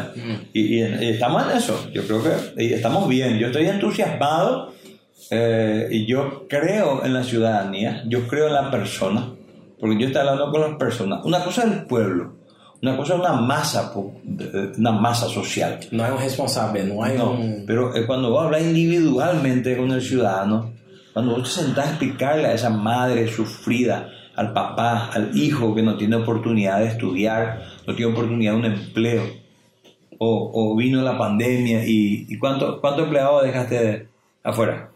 Más de 100. Y bueno, imagínate 100 Con dolor. y capaz, Ah, claro, con dolor y claro que es 100 familias. ¿Cuánto dejó Shopping China? ¿Cuánto dejó Cuiná? Vamos a sumar toda esa masa. ¿Dónde están esa gente? ¿Qué están comiendo esa gente? ¿De qué vive esa gente? Y yo te digo con el dolor en el alma, Danilo, el paraguayo es muy joven. Ya te comer, mira por lo que, como me recibiste hoy. Ese es también, así como el brasileño, el paraguayo es muy jovial. Ah, pero creo que el paraguayo es más. Y bueno, y ponerle que sea más. Y te voy a decir qué pasa. Yo hago mi estadística. En 100 viviendas que visité, y mucho estuve en la hora del desayuno, en la hora del tereré, de la tortilla de la media mañana y la hora del almuerzo y en la hora de la cena. En 100 viviendas nadie tuvo un plato sobrando para invitarme. Y yo veía y la gente escondía y eso me dolió. Me golpeó, el alma me golpeó. O sea, no tiene ni comida. No está mal. Y por eso nosotros evaluando, analizando el ma- cuál es la mayor problemática de Santo era oportunidad, fuente de trabajo. Fuente de trabajo. Por eso te digo, vamos a hacer en la agricultura, vamos a hacer eh, en, en la- en- a los mecánicos. Hay una parte que dice mi trabajo. Yo tengo una secretaría de una secretaría de trabajo que nunca nadie se imaginó. Esta es una Secretaría de Economía que va a estar a, disposición de los MIPINES, que vamos a darle fuerza, vamos a darle apoyo. Y, la Secretaría de Trabajo debe identificar a los albañiles, pintores, plomeros, electricistas, modistas, cualquier profesión que haya. Vamos a darles cursos de capacitación. ¿Para qué? Para que tengan un certificado municipal y que venga una empresa. Vos mañana podés construir algo. Y venía la municipalidad y te vamos a decir, mira, vos podés entrar en tu página, vas a saber cuántos profesionales hay en la municipalidad. Actualizado mediante cursos de capacitación de que vamos a traer gente del Brasil y vamos a traer gente de Paraguay. Para que esté al nivel del, del brasileño que tenemos acá al lado, que es mejor en, en el piso, en, la, en, en todo. ¿Por qué? Porque tienen actualización. Nosotros vamos a actualizarle a ellos y vamos a crear nuevas fuentes del trabajo y vamos a darle esa oportunidad. Y cuando el comerciante va a estar con la mano dada. Sí, tenemos que estar Y, y vamos, a, vamos a apoyar fuertemente, porque vos solo una publicación sabes cuánto cuesta. Y, y, y no, no hace mucha diferencia. Y bueno, pero hacer la ciudad, la ciudad, y quienes apoyan todas las empresas y quienes están ahí, y que haya otra vez dentro de un programa especial, ¿verdad? No sé cómo se le llama a eso, que cada uno entre en la tienda que quiera y que tenga el aval municipal. Sí. Y que tengamos activo, que vamos a tener activo la Secretaría de Defensa del Consumidor. Porque va a estar, va a estar trabajando eso. Es importante porque nosotros tenemos que enseñarle a nuestro hijo Danilo que vaya, no hace falta ocuparle, andate con tu hijo, le vamos a comprar yogur, pero que le, le vamos a enseñarle cuando sepa leer, tu hijo yo creo que ya va a leer, la fecha de vencimiento, que sepa la importancia, eso es educación también. Eso es. Hay un conglomerado de cosas lo que es la educación. La educación no solo ir a leer la escuela y hacer matemáticas, hacer historia. Y, y hablando de eso, vos te gusta mucho cocinar, ¿verdad? Vos, Me encanta. hacía ese Santo Turco, Santo Truco. Yo me enojé mucho cuando pararon. Me enojé. tuve que parar. Hicieron solo en la pandemia, ¿verdad? Sí, algo sí. Yo en la pandemia, y sí, en la pandemia hice realmente, hice huerta grande. Yo planté tomate y locote mucho, vendí muchísimo. Bien. Y hacía a la noche comida. Y entonces, pero no podía salir a hacer política porque estaba prohibido. Y ahora tuve que parar porque estoy saliendo de la Y gente. mucho trabajo, ¿verdad? ¿Cómo es? ¿Cómo es la, la, el día a día? ¿Es estresante? ¿Es...? No, vos sabes que para mí es apasionante. ¿Es? Si yo salgo con mi mate, y llego con muchos amigos, amigas a tomar mate, a conversar, ahí llevan a su trabajo. Eh, llego en otra, las amas de casa que quedan en sus casas, algunos señores que a veces están como de guardia, eh, serenos, eh, y llego a conversar. Eh, Normalmente lo que le pregunto, soy, soy siempre muy curioso, es casado, es soltero, Sí, tiene sí. hijos, a qué se dedica, qué hace, eh, cómo es la situación, la finanza, cuánto recibe, qué Y de las come. 7 de la mañana hasta las 11 de la noche, Yo- porta a porta, visitando personas. Sí. Caramba. Y, es- y me, me me apasiona. Bom, deve ser interessante porque eu vou conhecer muita gente, conhecer seus dolores, verdade? O sea, Claro. que ele sente, que ele Sus quer. sentimientos. Sus Sus sentimientos. sentimientos, su pasar, su día a día, su Sus impotencia, necessidades. sus necesidades, sus sueños, su esperanza, cuando uno tiene esperanza en algo. Uhum. Y, E encontrar muita gente animada, muita gente sofrida, pero deve todo tipo de pessoa. de todo tipo. Encuentro personas fanáticas que no va a dejar jamás el color, que su papá fue así, su abuelo fue así. O Paraguai é muito assim, verdade? Eh, É muito no, tradicionalista. es tradicionalista, pero yo te digo que yo escuché mucho ya de Colorado, de Boca de Colorado y liberales, familias tradicionales que están dejando de lado el color, Hum. que están buscando un cambio. Y te hablo y te sigo diciendo, el 80% de la ciudadanía. Bueno, é, hoje las, la- las principais cidades de Paraguai não, não são colorados, verdade? No, las principales ciudades, no, hay, hay, muchos, hay más colorados. Não, en- digo, ó, Asunción, el intendente no es. Ciudad del... Es que ahora... Sí, ahora mismo sí. Ahora mismo Asunción. Eh, Mario- había ganado Mario Ferreiro, eh, renunció a Asunción y pero subió a Colorado. pra- pero renunció para ir a... Sí, renunció, exacto. Sí, pero o sea, antes, la, la última Sí, elección... no, no ganó. No eran colorados. No, no ganó. Porque ahí, eh, eso es- y ahí, va- ahí van haciendo y se va demostrando la desaprobación de la ciudadanía hacia los colores. Principalmente el colorado que hace el gobierno muy fuerte, de fuerte. de muchos más años, ¿verdad? Es muy fuerte. Porque cuando sube, cuando subió Lugo también fue una decepción. Y peor fue con, con Franco. La decepción fue bárbara.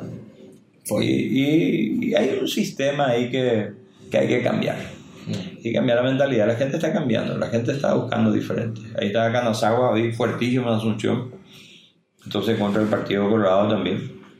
¿Quién te parece que va a ganar en, en Asunción? No, no, estoy mirando. Eh, pero apelida mucho Canazagua, hay mucho- muchos recursos, mucha. eh, hay, hay el, El partido está muy fuerte porque con recursos, con condiciones. Y, pero hay ciudades importantísimas, así como Encarnación, que es Luis It, el, él es independiente también, Independiente. independiente, aglutinó mucha gente.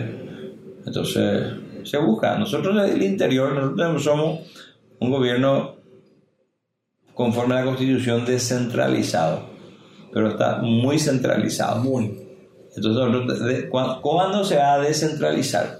Cuando el interior tome la posta. Cuando el intendente acá, yo sea el intendente de Salto Guairá, Miguel Prieto sea de Ciudad del Este, Luis It sea de Encarnación, y así sucesivamente gente del interior que podamos eh, hacer bien las cosas, demostrar que sí se puede, no es el color el que hace las cosas buenas, sino la persona. Y, va, y eso va a ayudar muchísimo en que vayamos cambiando de mentalidad. Y va a hacer a que el colorado y el liberal, si quiere y ama su partido como dicen que lo aman, sean honestos. Eso más falta y que sean transparentes. Lo que me gusta, Marcelo, o sea, me gustan las personas, pero también me, me gustaría más las ideas. Porque eh, fue lo que yo te pregunté hace cinco años, para que se quede, porque las personas se cambian Sí. y los partidos y los colores se cambian, pero que, que se queden las ideas, porque una buena idea como educación, como salud, eh, a 20 años, 15 años, 10 años, entonces, o sea, mi, mi, mi idea sería, por ejemplo, que mi hijo pueda estudiar en un colegio público junto con todos los otros y que sea un buen colegio. Claro. Eso sería fantástico. Y, y, y que así su hijo también pase eso, entendeu? Como há em outros países. Sí. Porque senão, cada dia que passa, a desigualdade social é maior. Mayor. E quanto mais desigualdade social haja, pior é para os dois lados. Que vou falar de vou falar de isso que os vizinhos, ah, allá de Rosario É, y, de los y menores. Curvacil, para, para comparar. de los menonitas, exato. Se meu vizinho tá mal, hum, a Sim. minha é mal. Agora, se meu vizinho tá bem, tá forte, puta, aí sim, Sim. aí a oportunidade para nós outros dois. Pero se ele está mal, amanhã vai ser um problema para mim. Así mismo, es. y esa es la intención, eh, Danilo, de que nosotros implementemos, pero por eso yo hablo mucho de educación, implementar un sistema muy educativo, que en cuatro años se puede hacer muchas cosas, un, un despertar. Un despertar. despertar no va a ser la educación todavía propiamente dicha porque requiere 50 años. Exato. Pero va a un despertar y ¿qué va a pasar? Viene una administración pésima, el pueblo va a decir, oh, oh, oh, esto yo no quiero, eso no fue el trato, el pueblo se va a despertar. Porque tiene que haber ese despertar y tiene que haber ese en- Es cambio, sí, darle el coraje a la ciudadanía a que se manifieste, a que se pronuncie y que se acostumbre a que el que esté de turno le rinda cuenta. Cuando hay una costumbre Tão fácil, verdade? fácil, ¿eh? Fácil. Imagínate a dónde vaya, la idea nuestra es, eh, justamente Miguel me dijo que es muy costoso la pantalla, ¿verdad? Muito que? Costoso. La pantalla para poner frente a la municipalidad, la idea nuestra es poner una pantalla gigante Uh, y, y que vos vayas a pagar y esté así, a pagar un millón y plim, aparezca un millón en la pantalla. Entendi. Entonces es interesante rendir cuenta, y, y- pero continuo, y que vos entre, cualquier ciudadano en cualquier momento entre y sepa cuánto se ingresó, cuánto ingresó todos los días, y cuánto hay por semana, Hay y um cuánto... sistema dentro da municipalidade, um sistema informático, ERP? Ahí no hay nada, Não é nada. ahí no hay nada. Não é nada. Ahí hay un sistema perverso. Eh, yo me fui a pagar mi patente, mi habilitación de vehículo. Ah. Y dos veces ya me ocurrió. Fui a pagar y me salió una cifra, una cifra muy, muy elevada. Y le digo, ¿por qué esto? No, porque no pagaste hace dos años. Pagar hace dos años y yo tengo que... Você viajar, Y tengo Sí, yo no, no junto, yo no quito tiro todo, pero yo tengo mi comprobante. No, le dije, yo le dije, "Espera, ahí". me fui a traer mi comprobante. Eh, vamos, vamos a revisar. Ah, disculpe. Me voy a traer otro vehículo y eh, salimos con la misma historia. Entonces ahí no, nada serio. No podemos entrar a verificar tu saldo bancario y encontrar que tener eh, un millón de dólares, ¿verdad? A tu favor y vos sabías que tenés 10 mil nomás. es ridículo, ¿ves? No, y o, así- o que tenga un millón y que aparezca 10 mil. Pero pode, vamos, não pode tirar uma empresa de Não. 200 empregados sem ter nenhum sistema. Y por eso hablo de empresa. Por eso más yo- a eso me refiero que la municipalidad debe ser. Hay mucha coisa de empresa, sí, Claro, sí, claro, hay mucha y, cosa. ese- y por eso la, la- la transparencia. Tiene que ser transparente, tiene que ser honesto, hay que rendir cuenta. Y, y las cifras tienen que ser ciertas. Eh, vamos, a, vamos a hablar, siempre hablo de la, de la, del estacionamiento, de los camiones, de lo que todo lo que ingresa de cualquier forma que ingrese en la municipalidad tiene que rendirse cuenta. Porque hay muchos programas para hacer, hay muchos proyectos. En salud, nomás luego, imagínate, Danilo, eh, cuánto sufre este, este pueblo con el tema Dental. dental. Puta, no, Yo tengo un proyecto ahí, no. higiene, le llamo higiene bucodental, que hay que empezar desde, el- desde la guardería, que nosotros vamos a crear guardería. Guardería importante. Guardería, la escuela, el colegio y la universidad, vamos a darle campañas continuas. Yo, yo, yo me fui al hospital, já me fui umas três ou quatro vezes e me gusta o hospital. Me gusta, eu sei que não é o que tinha que ser, sei que hay que melhorar. Me gusta a infraestrutura do hospital. Falta mais gestão, falta mais gestão. E, ou seja, digo, a estrutura física, entendeu? É enorme, é enorme, pero falta gestão e veo hay muchas hay, hay muchos estudiantes hoy acá Sí. de medicina y es por- no sé cómo pero yo me fui allá a quitar unos puntos que yo tenía y pucha me atendieron súper bien había como cinco personas cinco estudiantes ni haciendo nada y el otro lado había un montón de gente en la fila no, sé- no sé cómo funciona yo no de salud no manejo nada verdad? No soy en, en ese pero he visto que assim havia gente de um lado e, e, e gente necessitando de outro e ali um portão e outro portão eu não sei como se maneja isso mas eu vi que a estrutura física do hospital é enorme. Falta mantenimento falta muito Y sí, mantenimento pa- para mí, por ejemplo, eh, yo no, para mí la infraestructura no es lo que yo quiero. Yo estoy hablando de un hospital moderno, modelo, que cuesta 1.200.000 dólares por piso. Y eso es posible y factible en Salto de Verá. Nosotros en cuatro años podemos tener mínimamente cuatro pisos de hospital del primer mundo, porque yo te hablo de, de- yo te hablo de tecnología. Te hablo de cosas así como tener acá tu estudio espectacular.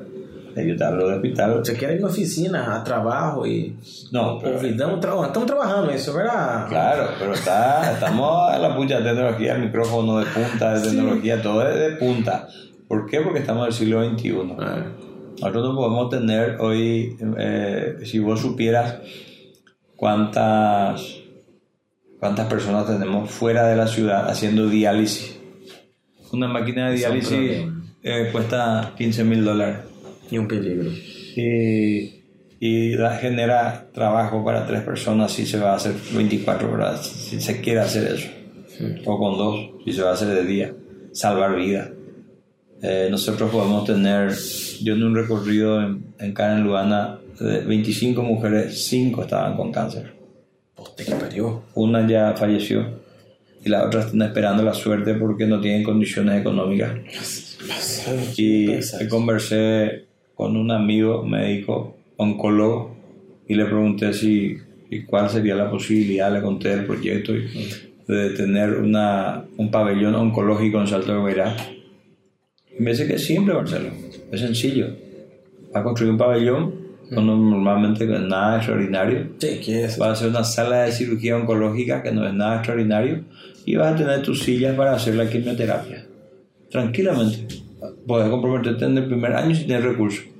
Y un poco más a largo plazo, eh, el pabellón de radio, rayo X, que requiere un poco más de inversión por la Pero radioactividad.